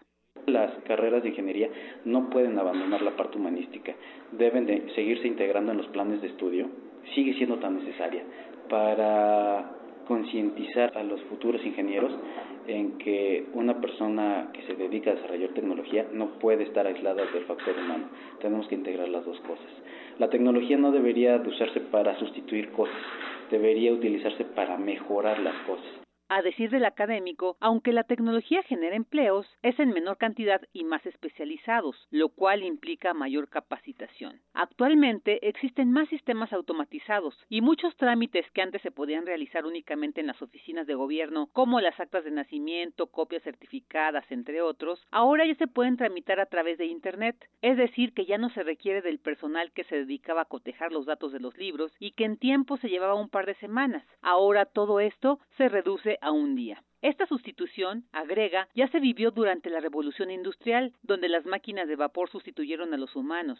Sin embargo, el problema en la actualidad es lo vertiginoso del desarrollo tecnológico y que la sociedad no se está adecuando en esa medida. Y algo muy importante que también señala Mancilla Alonso es la sustitución de pensamiento y el consumismo práctico y prefabricado que se ha producido, donde la inteligencia artificial juega un papel fundamental en las decisiones lo cual asegura vuelve el panorama más oscuro, pues podemos llegar al punto en que ni siquiera entendamos la tecnología y solo seamos consumidores por lo que hizo un llamado a tomar conciencia de lo que hacemos con estos conocimientos, con la tecnología y con el planeta. Hasta aquí la información. Muy buenas tardes. Gracias, Vicky. Muy buenas tardes. Y vamos ahora con Dulce García. Analizan en la UNAM la situación actual del Estado mexicano. Activistas políticos consideran que continúa la corrupción y que no se trata de un sistema fallido, sino peor aún, de un sistema criminal. Adelante, Dulce. Deyanira, muy buenas tardes a ti al auditorio de Prisma RU. En el marco de la Semana Nacional de las Ciencias Sociales, que se lleva a cabo en el Centro de Investigaciones Interdisciplinarias en Ciencias y Humanidades de la UNAM, se realizó el conversatorio Más allá del patriotismo en México, visiones desde el activismo político, en donde Emanuel Luna, del Congreso Nacional Ciudadano, dijo que el estado actual del sistema político mexicano presenta hasta el momento una continuidad de la corrupción. Las 50 propuestas de eh, López Obrador son excelentes. El problema es que las cumpla. Nosotros le entregamos mandatos a los tres candidatos y él tiene un juego y ya lo hizo público, por cierto, sí incluyó bastantes de nuestros mandatos en sus propuestas. Nosotros mandatamos, no proponemos, porque así lo dice el artículo 39. Eh, pero si nos vemos con desgano la continuidad porque empieza a descontar de sus promesas lo que él mismo había dicho. Nosotros lo habíamos diagnosticado, este, pero bueno, seguiremos aquí este, trabajando por por el beneficio de los ciudadanos. Por su parte, Carolina Avilés, de la nueva Constituyente Ciudadana Popular, dijo que la organización que ella representa caracteriza al Estado mexicano no como fallido, sino como criminal, pues consideran que de manera premeditada ha organizado la destrucción de México. ¿Cómo ha premeditado el Estado, o más bien cómo ha organizado la destrucción? Pues primeramente a través de la violencia, ¿no? Que tenemos por lo menos 12 años de una violencia inaudita, pues más de digamos, si, si, si salimos de las cifras oficiales, tal vez un millón de víctimas de la violencia del Estado entre desplazados, desaparecidos, asesinados, ¿no?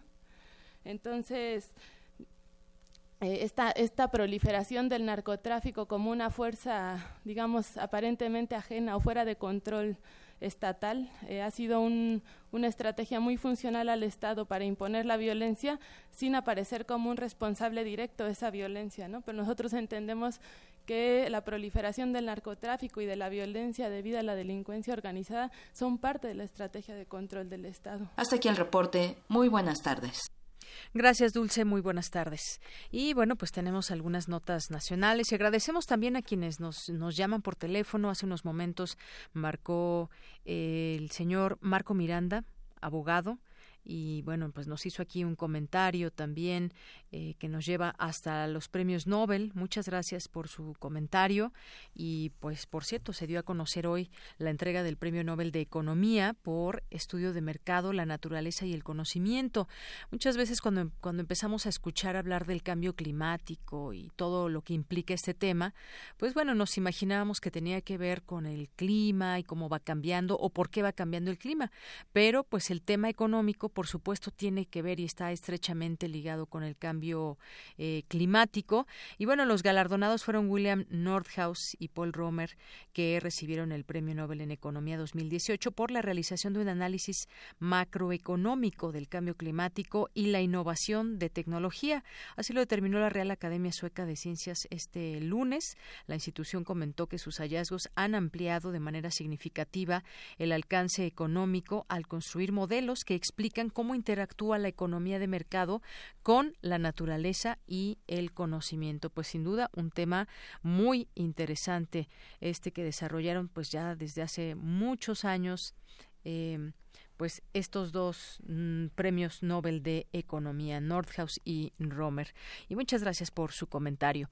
Bien, y en temas, en temas eh, nacionales, allá en Acapulco se canceló el foro por una pues una discusión ahí entre maestros que llegó hasta Trifulca a punto de comenzar.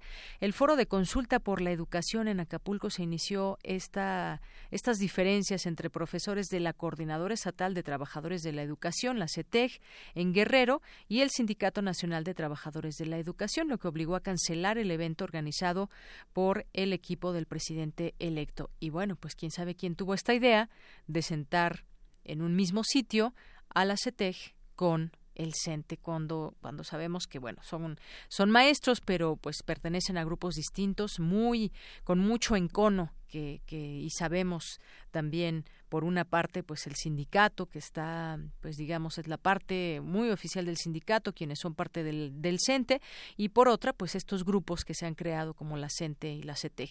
Esto fue antes de las 10 de la mañana donde un grupo de 300 profesores de la CETEG irrumpieron en el salón del Centro Internacional de Convenciones tomaron el micrófono lanzaron consignas contra la reforma educativa. Los integrantes de la CENTE sobre la liberación y reacomodo del Baester Gordillo y pidieron la presentación con vida de los 43 estudiantes de Ayotzinapa.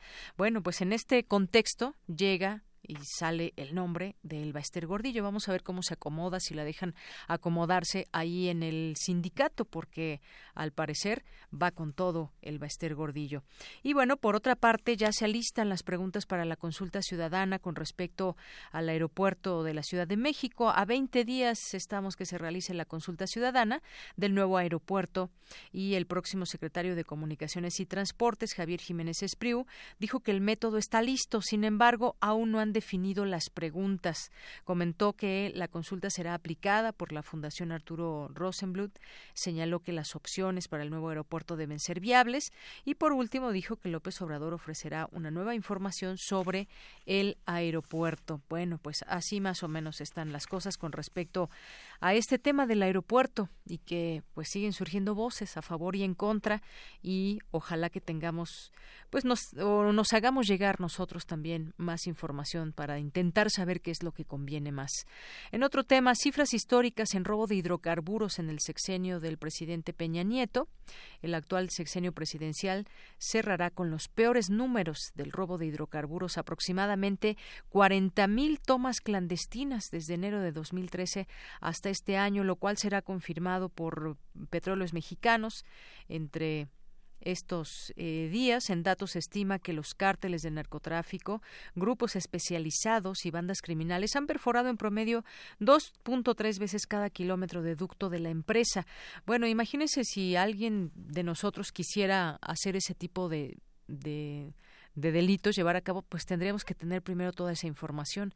¿Dónde es que se puede eh, pues robarse hidrocarburo y demás, no lo sabríamos hacer. Tendríamos que tener información privilegiada que parece ser que muchos otros tienen y que pues así se dan a la tarea de robar hidrocarburos y después venderlos a otro precio y se hace pues todo este tema del eh, del huachicol también. En mayo de 2017, cuando era secretario de Hacienda eh, José Antonio Mid calculó el daño económico entre 15 mil y 20 mil millones de pesos. Sin embargo, en marzo de este año, el director de Pemex declaró que la cifra es mayor a 30 mil millones, ya que no solo es el robo, también la reparación, persecución y en algunos lugares reparación de daños ambientales y sociales, algunas cuando hay explosiones. Bueno, pues yo insisto en esto, no se puede tener, no se puede llevar a cabo ese tipo de robo si no es que se tiene información exacta de cómo de cómo cómo se puede y en qué zonas extraer estos hidrocarburos. Bueno, y también en otra información, el Mijis busca esclarecer los hechos de Ayotzinapa. Un juez federal admitió el trámite del diputado local de San Luis Potosí, Pedro César Carrizales, alias el Mijis, para obligar a la Procuraduría General de la República a que continúe con la investigación de los 43 estudiantes de Ayotzinapa. Este diputado, que estuvo, estuvo acompañado de su abogado, eh, comentaron que el juez séptimo de Distrito de Amparo en materia penal ordenó a más de 60 autoridades, incluidas la PGR, el Ejército, así como la Marina, brinden información referente al caso de la desaparición forzada de los 43 estudiantes de Ayotzinapa.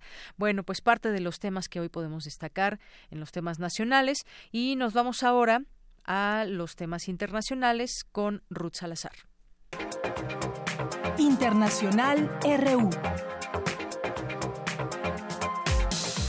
El cambio climático amenaza con causar daños irreversibles, pérdida de hábitats naturales y especies, disminución de los casquetes polares o aumento del nivel del mar, revela el último estudio del Grupo Intergubernamental de Expertos en Cambio Climático. Escuchemos detalles con su vicepresidenta, Telma Kroc. El planeta está calentando muy rápidamente desde el tiempo preindustrial hasta hoy ya ha habido un calentamiento de un grado Celsius que es mucho. Ya a un grado sentimos los impactos del cambio climático. Es importante notar que todos, los sistemas naturales, los sistemas humanos, seremos todos muy afectados cada vez más por un poco de calentamiento fracasó el referéndum en Rumania contra el matrimonio igualitario. Debido a la abstención, poco más de un 20% de la población participó cuando el mínimo necesario para que fuera válido era de un 30%. La actual constitución romana se refiere al matrimonio como la unión entre dos personas y el referéndum pretendía definirlo como la unión entre un hombre y una mujer. El ministro italiano del Interior, Matteo Salvini, y la lideresa de la ultraderecha francesa, Marie Le Pen, anunciaron este lunes una alianza electoral ante los comicios europeos de 2019. Habla Salvini, también líder del partido político de ultraderecha Liga Norte. La cita de mayo será el final de un viaje, de una revolución del sentido común que inevitablemente se está extendiendo por toda Europa, pero no solo por Europa. El resultado de las elecciones brasileñas de hace unas horas es un ejemplo de ello. Por su parte, Le Pen declaró que la Unión Europea es el principal enemigo de las naciones de Europa. Es la emergencia de una Europa de las naciones, una Europa del respeto. No luchamos contra Europa con Matteo Salvini, luchamos contra la Unión Europea, que es un sistema totalitario, y luchamos contra la UE precisamente para salvar la verdadera Europa habla el ultraderechista Jair Bolsonaro, quien arrasó en las elecciones presidenciales en Brasil con el 46.3% de los votos. Pudiéramos confiar en el voto electrónico, ya tendríamos el nombre del futuro presidente.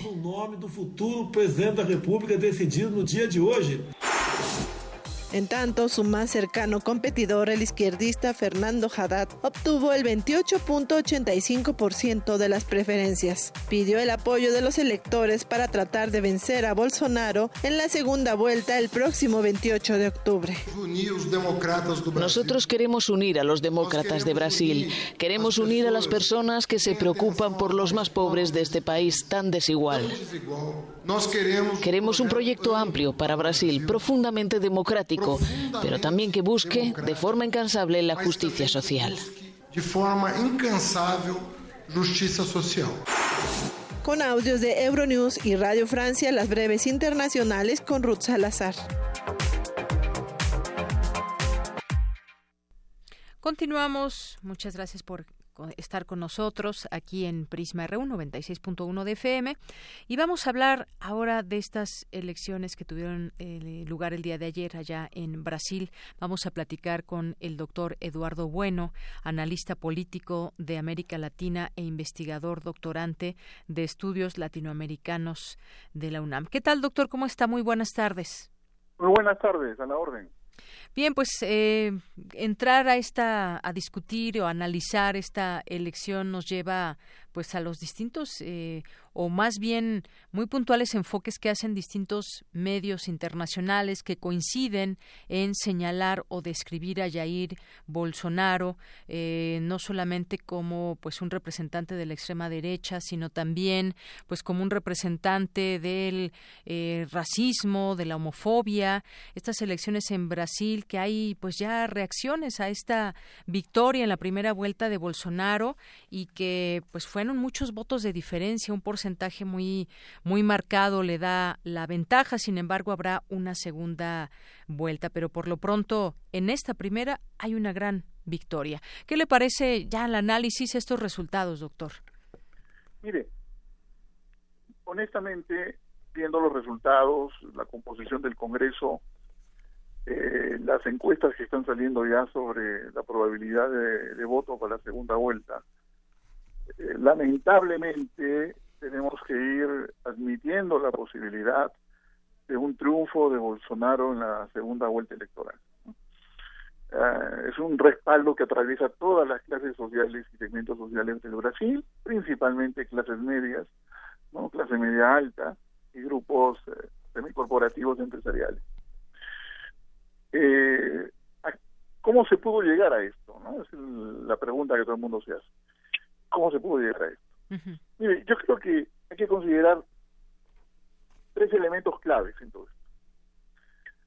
Un clima de corrupción generalizado en el Brasil que se expresa en la sentencia y encarcelamiento del expresidente Lula.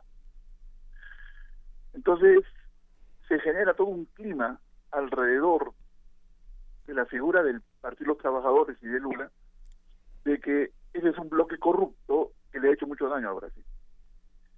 Pero independientemente de los argumentos expresados por el juez Sergio eh, y de la Suprema Corte al momento de condenarlo, el hecho es que sin catedráticos brasileños impugnaron la sentencia.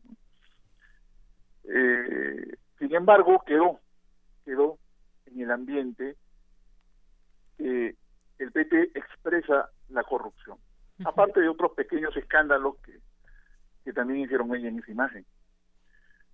La, la visión entonces de un Estado que no puede responder adecuadamente a la corrupción si regresar el PT a gobernar, creo que ha sido un elemento clave en la creación de este clima a favor de Bolsonaro. Un segundo elemento es que desde, mil que desde el año 2014, prácticamente desde que le eligieron, desde que Vilma Rousseff ganó la, la, segunda vuelta, la segunda vuelta en el 2011, es, es una expresidenta trágica, ¿no? Porque prácticamente no la dejaron gobernar, pese a que ella ganó limpiamente la selección. Y además le tocó, pues el, no salió bien el mundial ese de, fútbol y aparte ella tuvo que enfrentar este, la recesión que se dio en el Brasil.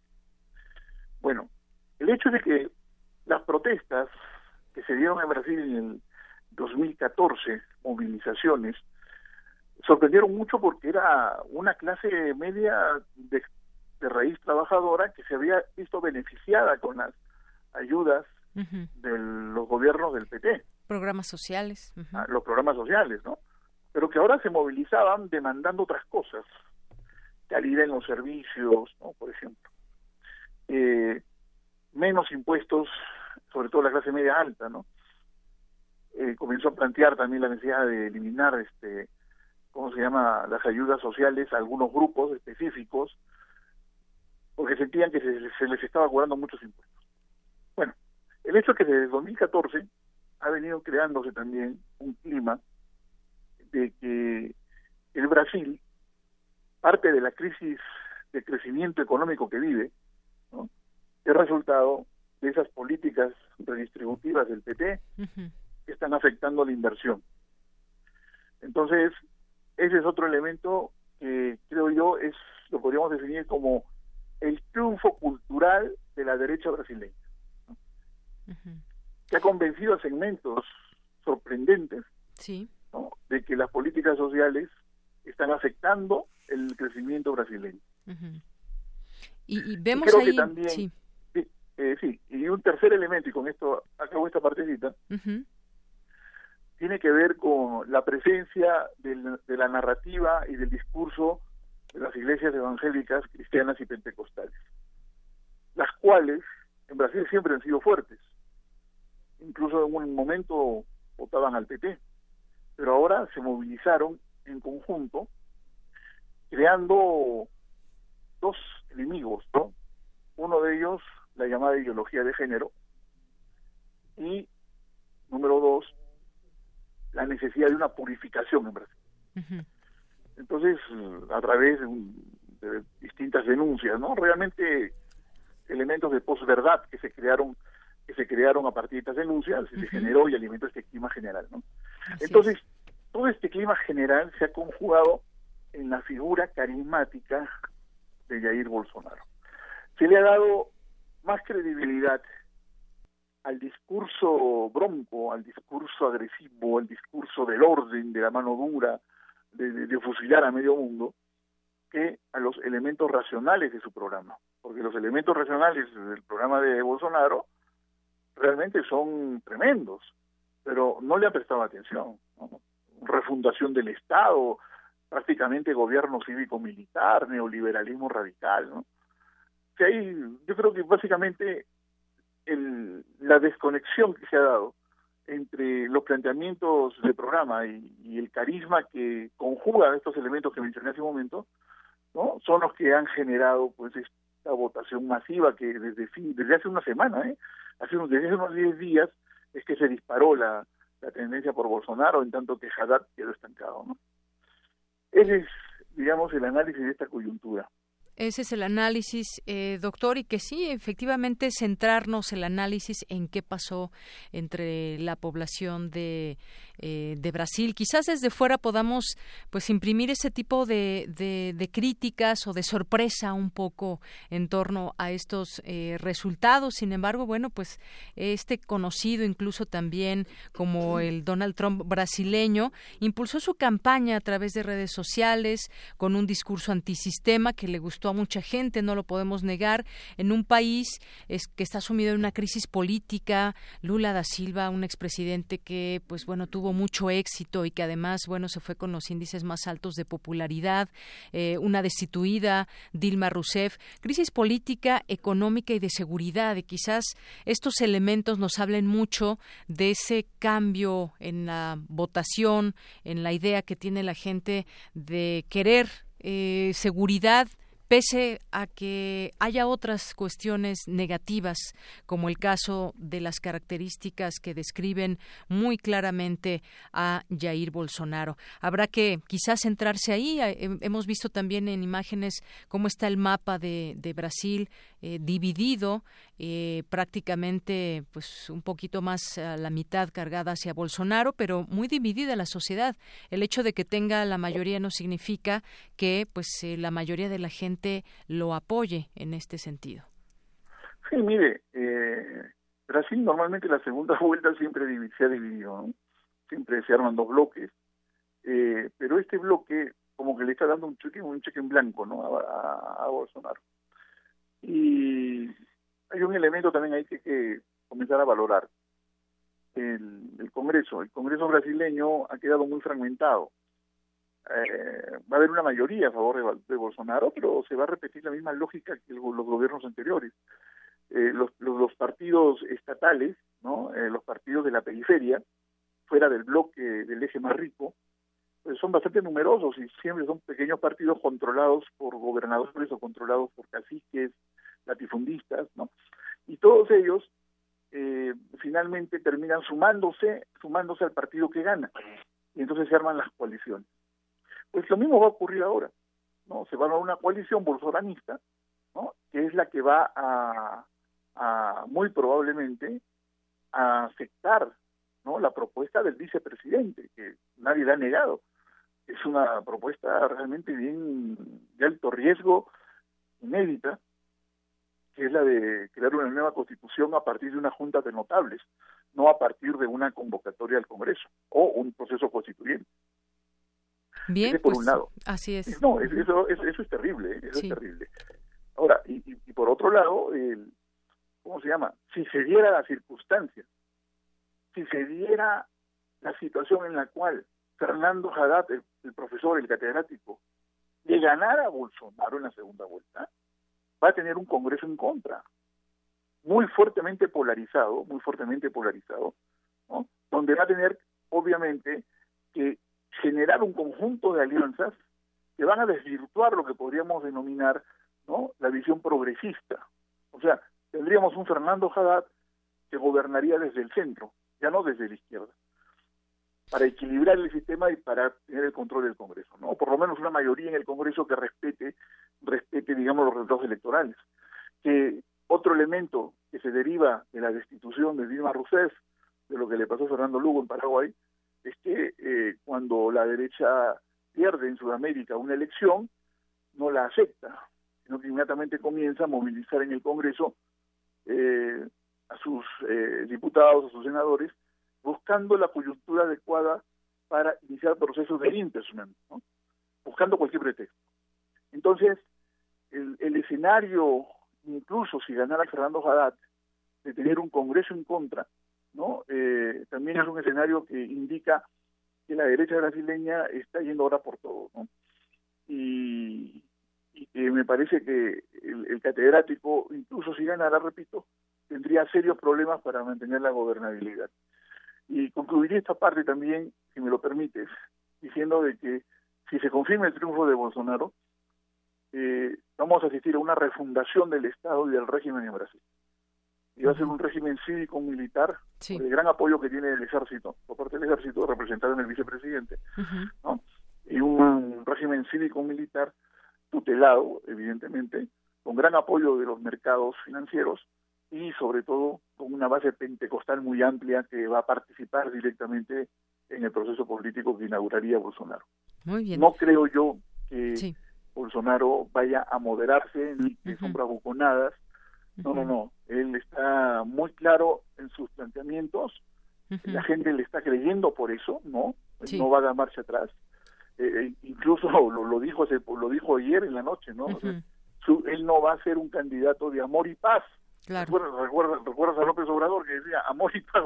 Él dice que no, él no va a ser amor y paz, que él se va con su programa, ¿no? Bien. Así que se vienen, se vienen momentos de mucha tensión regional porque un triunfo de Bolsonaro va a influir en la región. Creo que va a provocar problemas fronterizos con Venezuela, con Bolivia, ¿no? Por, por, cuestiones geopolíticas. Creo que va a, va a retirar la legislación protectora de la Amazonía, ¿no? Lo que queda de la Amazonía se la van a cargar, la van a privatizar. En fin, eso va a crear muchos problemas de, de, tipo regional. ¿no? Muy bien. Bueno, pues ya veremos justamente esta segunda vuelta, los resultados, cómo queda el Congreso y a ver qué pasa los siguientes años en Brasil. Doctor Eduardo Bueno, muchísimas gracias. Cómo no, muchas gracias a ustedes. A la orden. Muy buenas tardes. El doctor Eduardo Bueno es analista político de América Latina, investigador, doctorante de estudios latinoamericanos de la UNAM. Porque tu opinión es importante, síguenos en nuestras redes sociales, en Facebook como Prisma RU y en Twitter como arroba PrismaRU.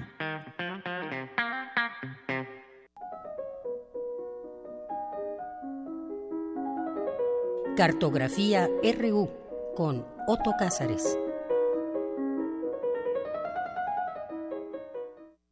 Bueno, pues ya estamos aquí en tu sección Cartografía RU con Otto Cázares.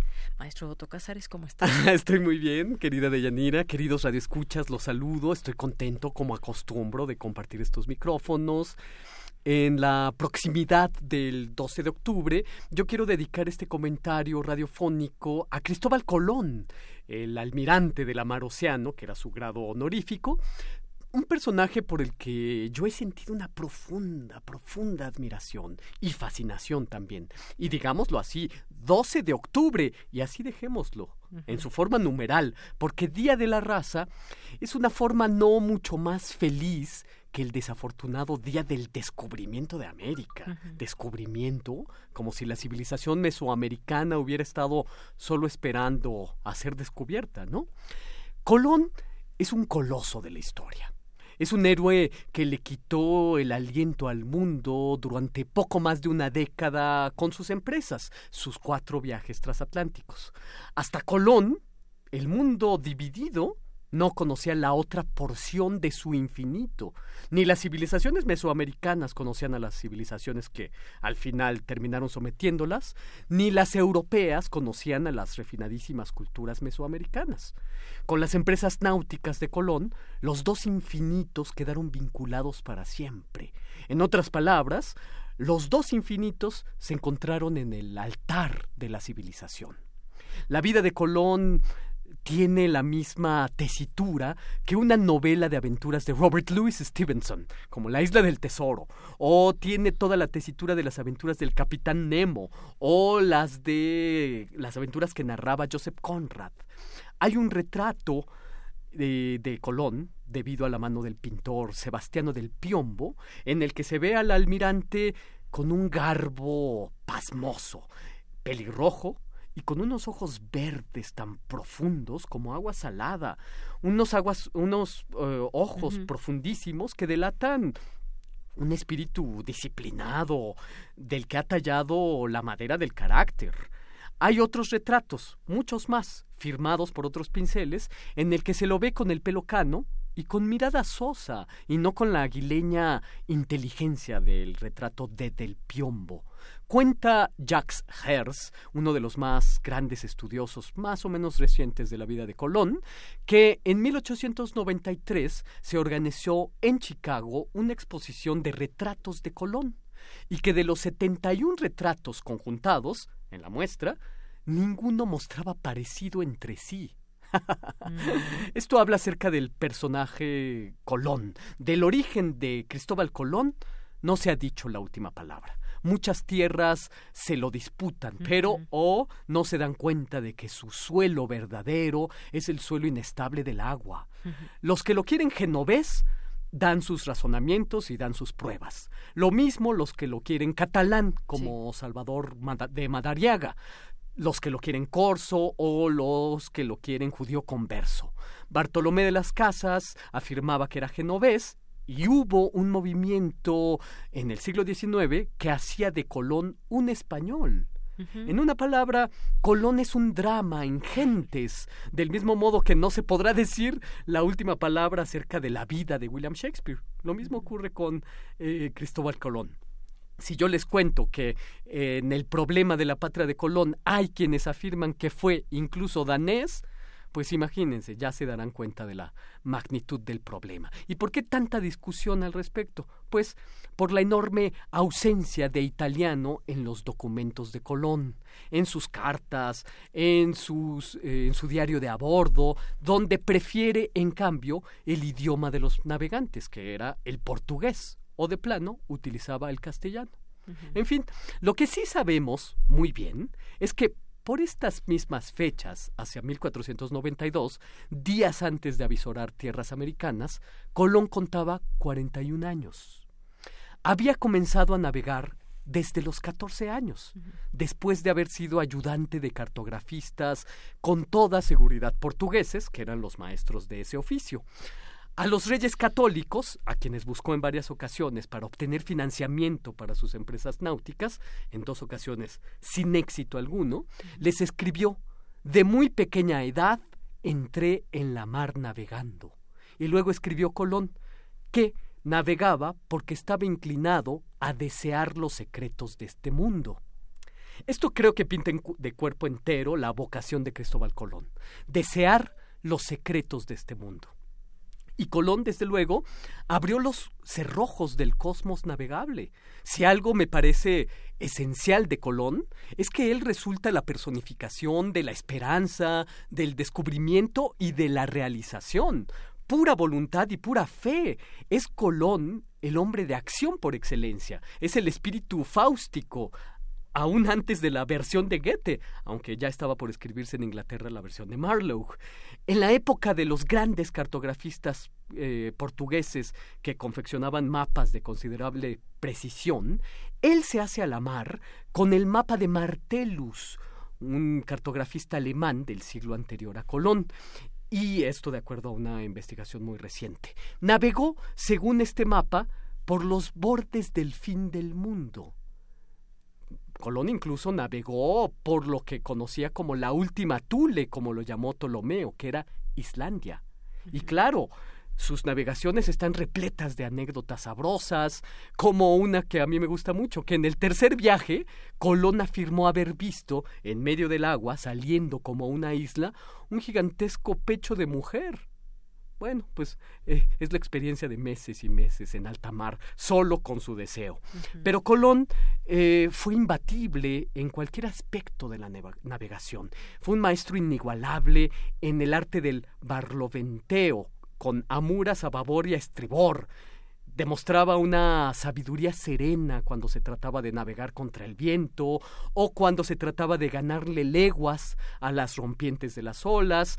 Como obviamente no se puede navegar contra el viento, hay que ser muy habilidoso en el barloventeo, que es como navegaba Cristóbal Colón.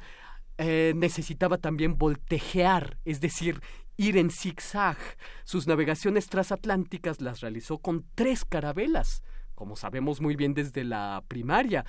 Tres carabelas que, según el modelo, inventaron los portugueses en sus expediciones al África.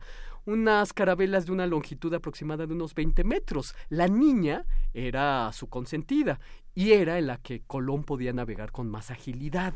Todos estos temas acerca de las habilidades como navegante de Cristóbal Colón las desarrolla extraordinariamente bien el historiador Samuel Elliot Morrison en un libro de título El almirante de la mar océano. En un libro en el que el historiador, perdónenme, un libro en el que el historiador, acompañado por un equipo de expertos, se hizo a la mar a bordo de un clipper para, según el diario de a bordo de Colón, hacer exactamente la misma travesía que hizo en sus cuatro grandes viajes y conocer como historiador por propia experiencia las vicisitudes y las enormes dificultades a las que se enfrentó Cristóbal Colón. Cuando se navega, las aguas calmas son tan peligrosas como las, la más violenta tempestad. Es tan perniciosa la falta de vientos que empujen a los navíos como el caso de donde se origina el sacrificio de Ifigenia en la Iliada Homérica y es el caso también de la terrible tragedia, la falta de vientos, de la línea de sombra de la inmortal novela de Joseph Conrad. Colón naufragó en vida en varias ocasiones. Es famosa la batalla del Cabo de San Vicente, que termina en un naufragio, el destino de altura de cualquier navegante. Era desde luego temerario, ahí donde no había mapa que lo guiara y que solamente estuviera señalado con él. A partir de aquí, solo monstruos marinos, él seguía adelante. En varias ocasiones sus marineros lo amenazaron con tirarse por la borda como palinuro si él continuaba navegando. Tanto era el miedo que les producía acercarse a lo desconocido. Navegando se enfrentaba a Cristóbal Colón a lo absolutamente nuevo. Creyó que el preste Juan, un personaje superviviente de la imaginación medieval, vivía en Cuba y configuró la tierra con la idea de expandirla, como se sabe, hallando una ruta hacia las Indias, pero por occidente. Una idea que existía desde Aristóteles y de Estrabón, el geógrafo, eso hay que decirlo. Una idea que, desde luego, tiene implícita la redondez de la Tierra. Fue Colón un personaje que ha fascinado a muchas mentes, fascinó a Washington Irving, el autor del Jinete sin cabeza, el autor de eh, Los cuentos de la Alhambra, y que escribió Washington Irving una biografía muy bien documentada a medio camino entre la literatura y la historia, como las novelas de Walter Scott. Pero otro fascinado por la figura de Colón fue Richard Wagner, el autor de la tetralogía del Anillo del Nibelungo, que siempre tuvo unas ansias enormes sobre la figura de Cristóbal Colón y sus eh, expediciones, sus empresas. Quiso desarrollar uno de sus dramas musicales alrededor de sus viajes a América. Wagner solamente compuso la obertura, que la pueden encontrar como la obertura Columbus. Y más tarde, en sus trabajos teóricos, Richard Wagner comparó a Colón con Beethoven, porque aquel, Beethoven, abrió las sendas sinfónicas arrojándose al canto, como hizo en la novena sinfonía, algo así como descubrir un nuevo continente para las especulaciones musicales. Bueno, estos días, previos al 12 de octubre, son eh, los días en los que Colón estaba próximo a avistar terra firme, convencido de haber arribado a la India navegó eh, muy cerca, eh, él decía, navego muy cerca de las tierras que antes que yo conoció Marco Polo. Es decir, eh, Colón estaba, el mapa de la imaginación de Colón trazaba otros caminos que los mapas de la navegación.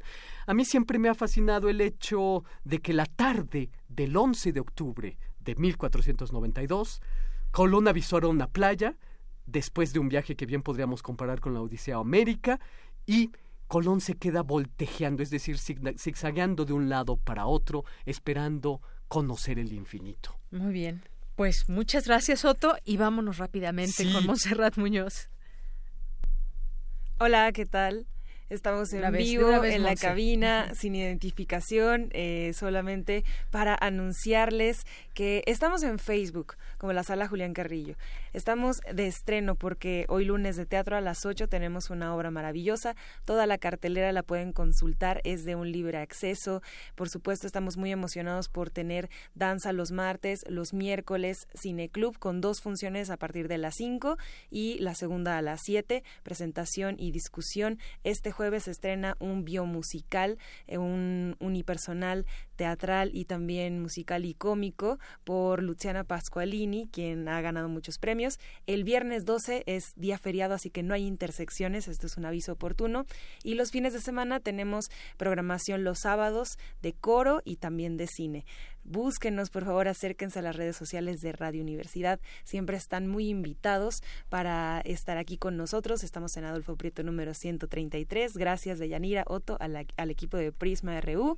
Y pues ahí eh, desde la página, si nos comentan en el inbox, en el inbox, inbox de la sala que nos están escuchando, cuando vengan les regalamos revistas rúbrica de radio como agradecimiento a nuestra audiencia querida. Muy bien, pues muchas gracias. Gracias, querida. Gracias, Monserrat Muñoz.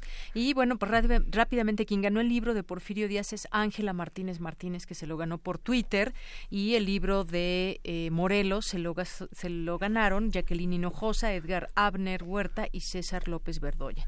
Bueno, pues muchísimas gracias por su atención. Me despido, mi nombre es Deyanira Morán. Hasta mañana y buen provecho. Adiós.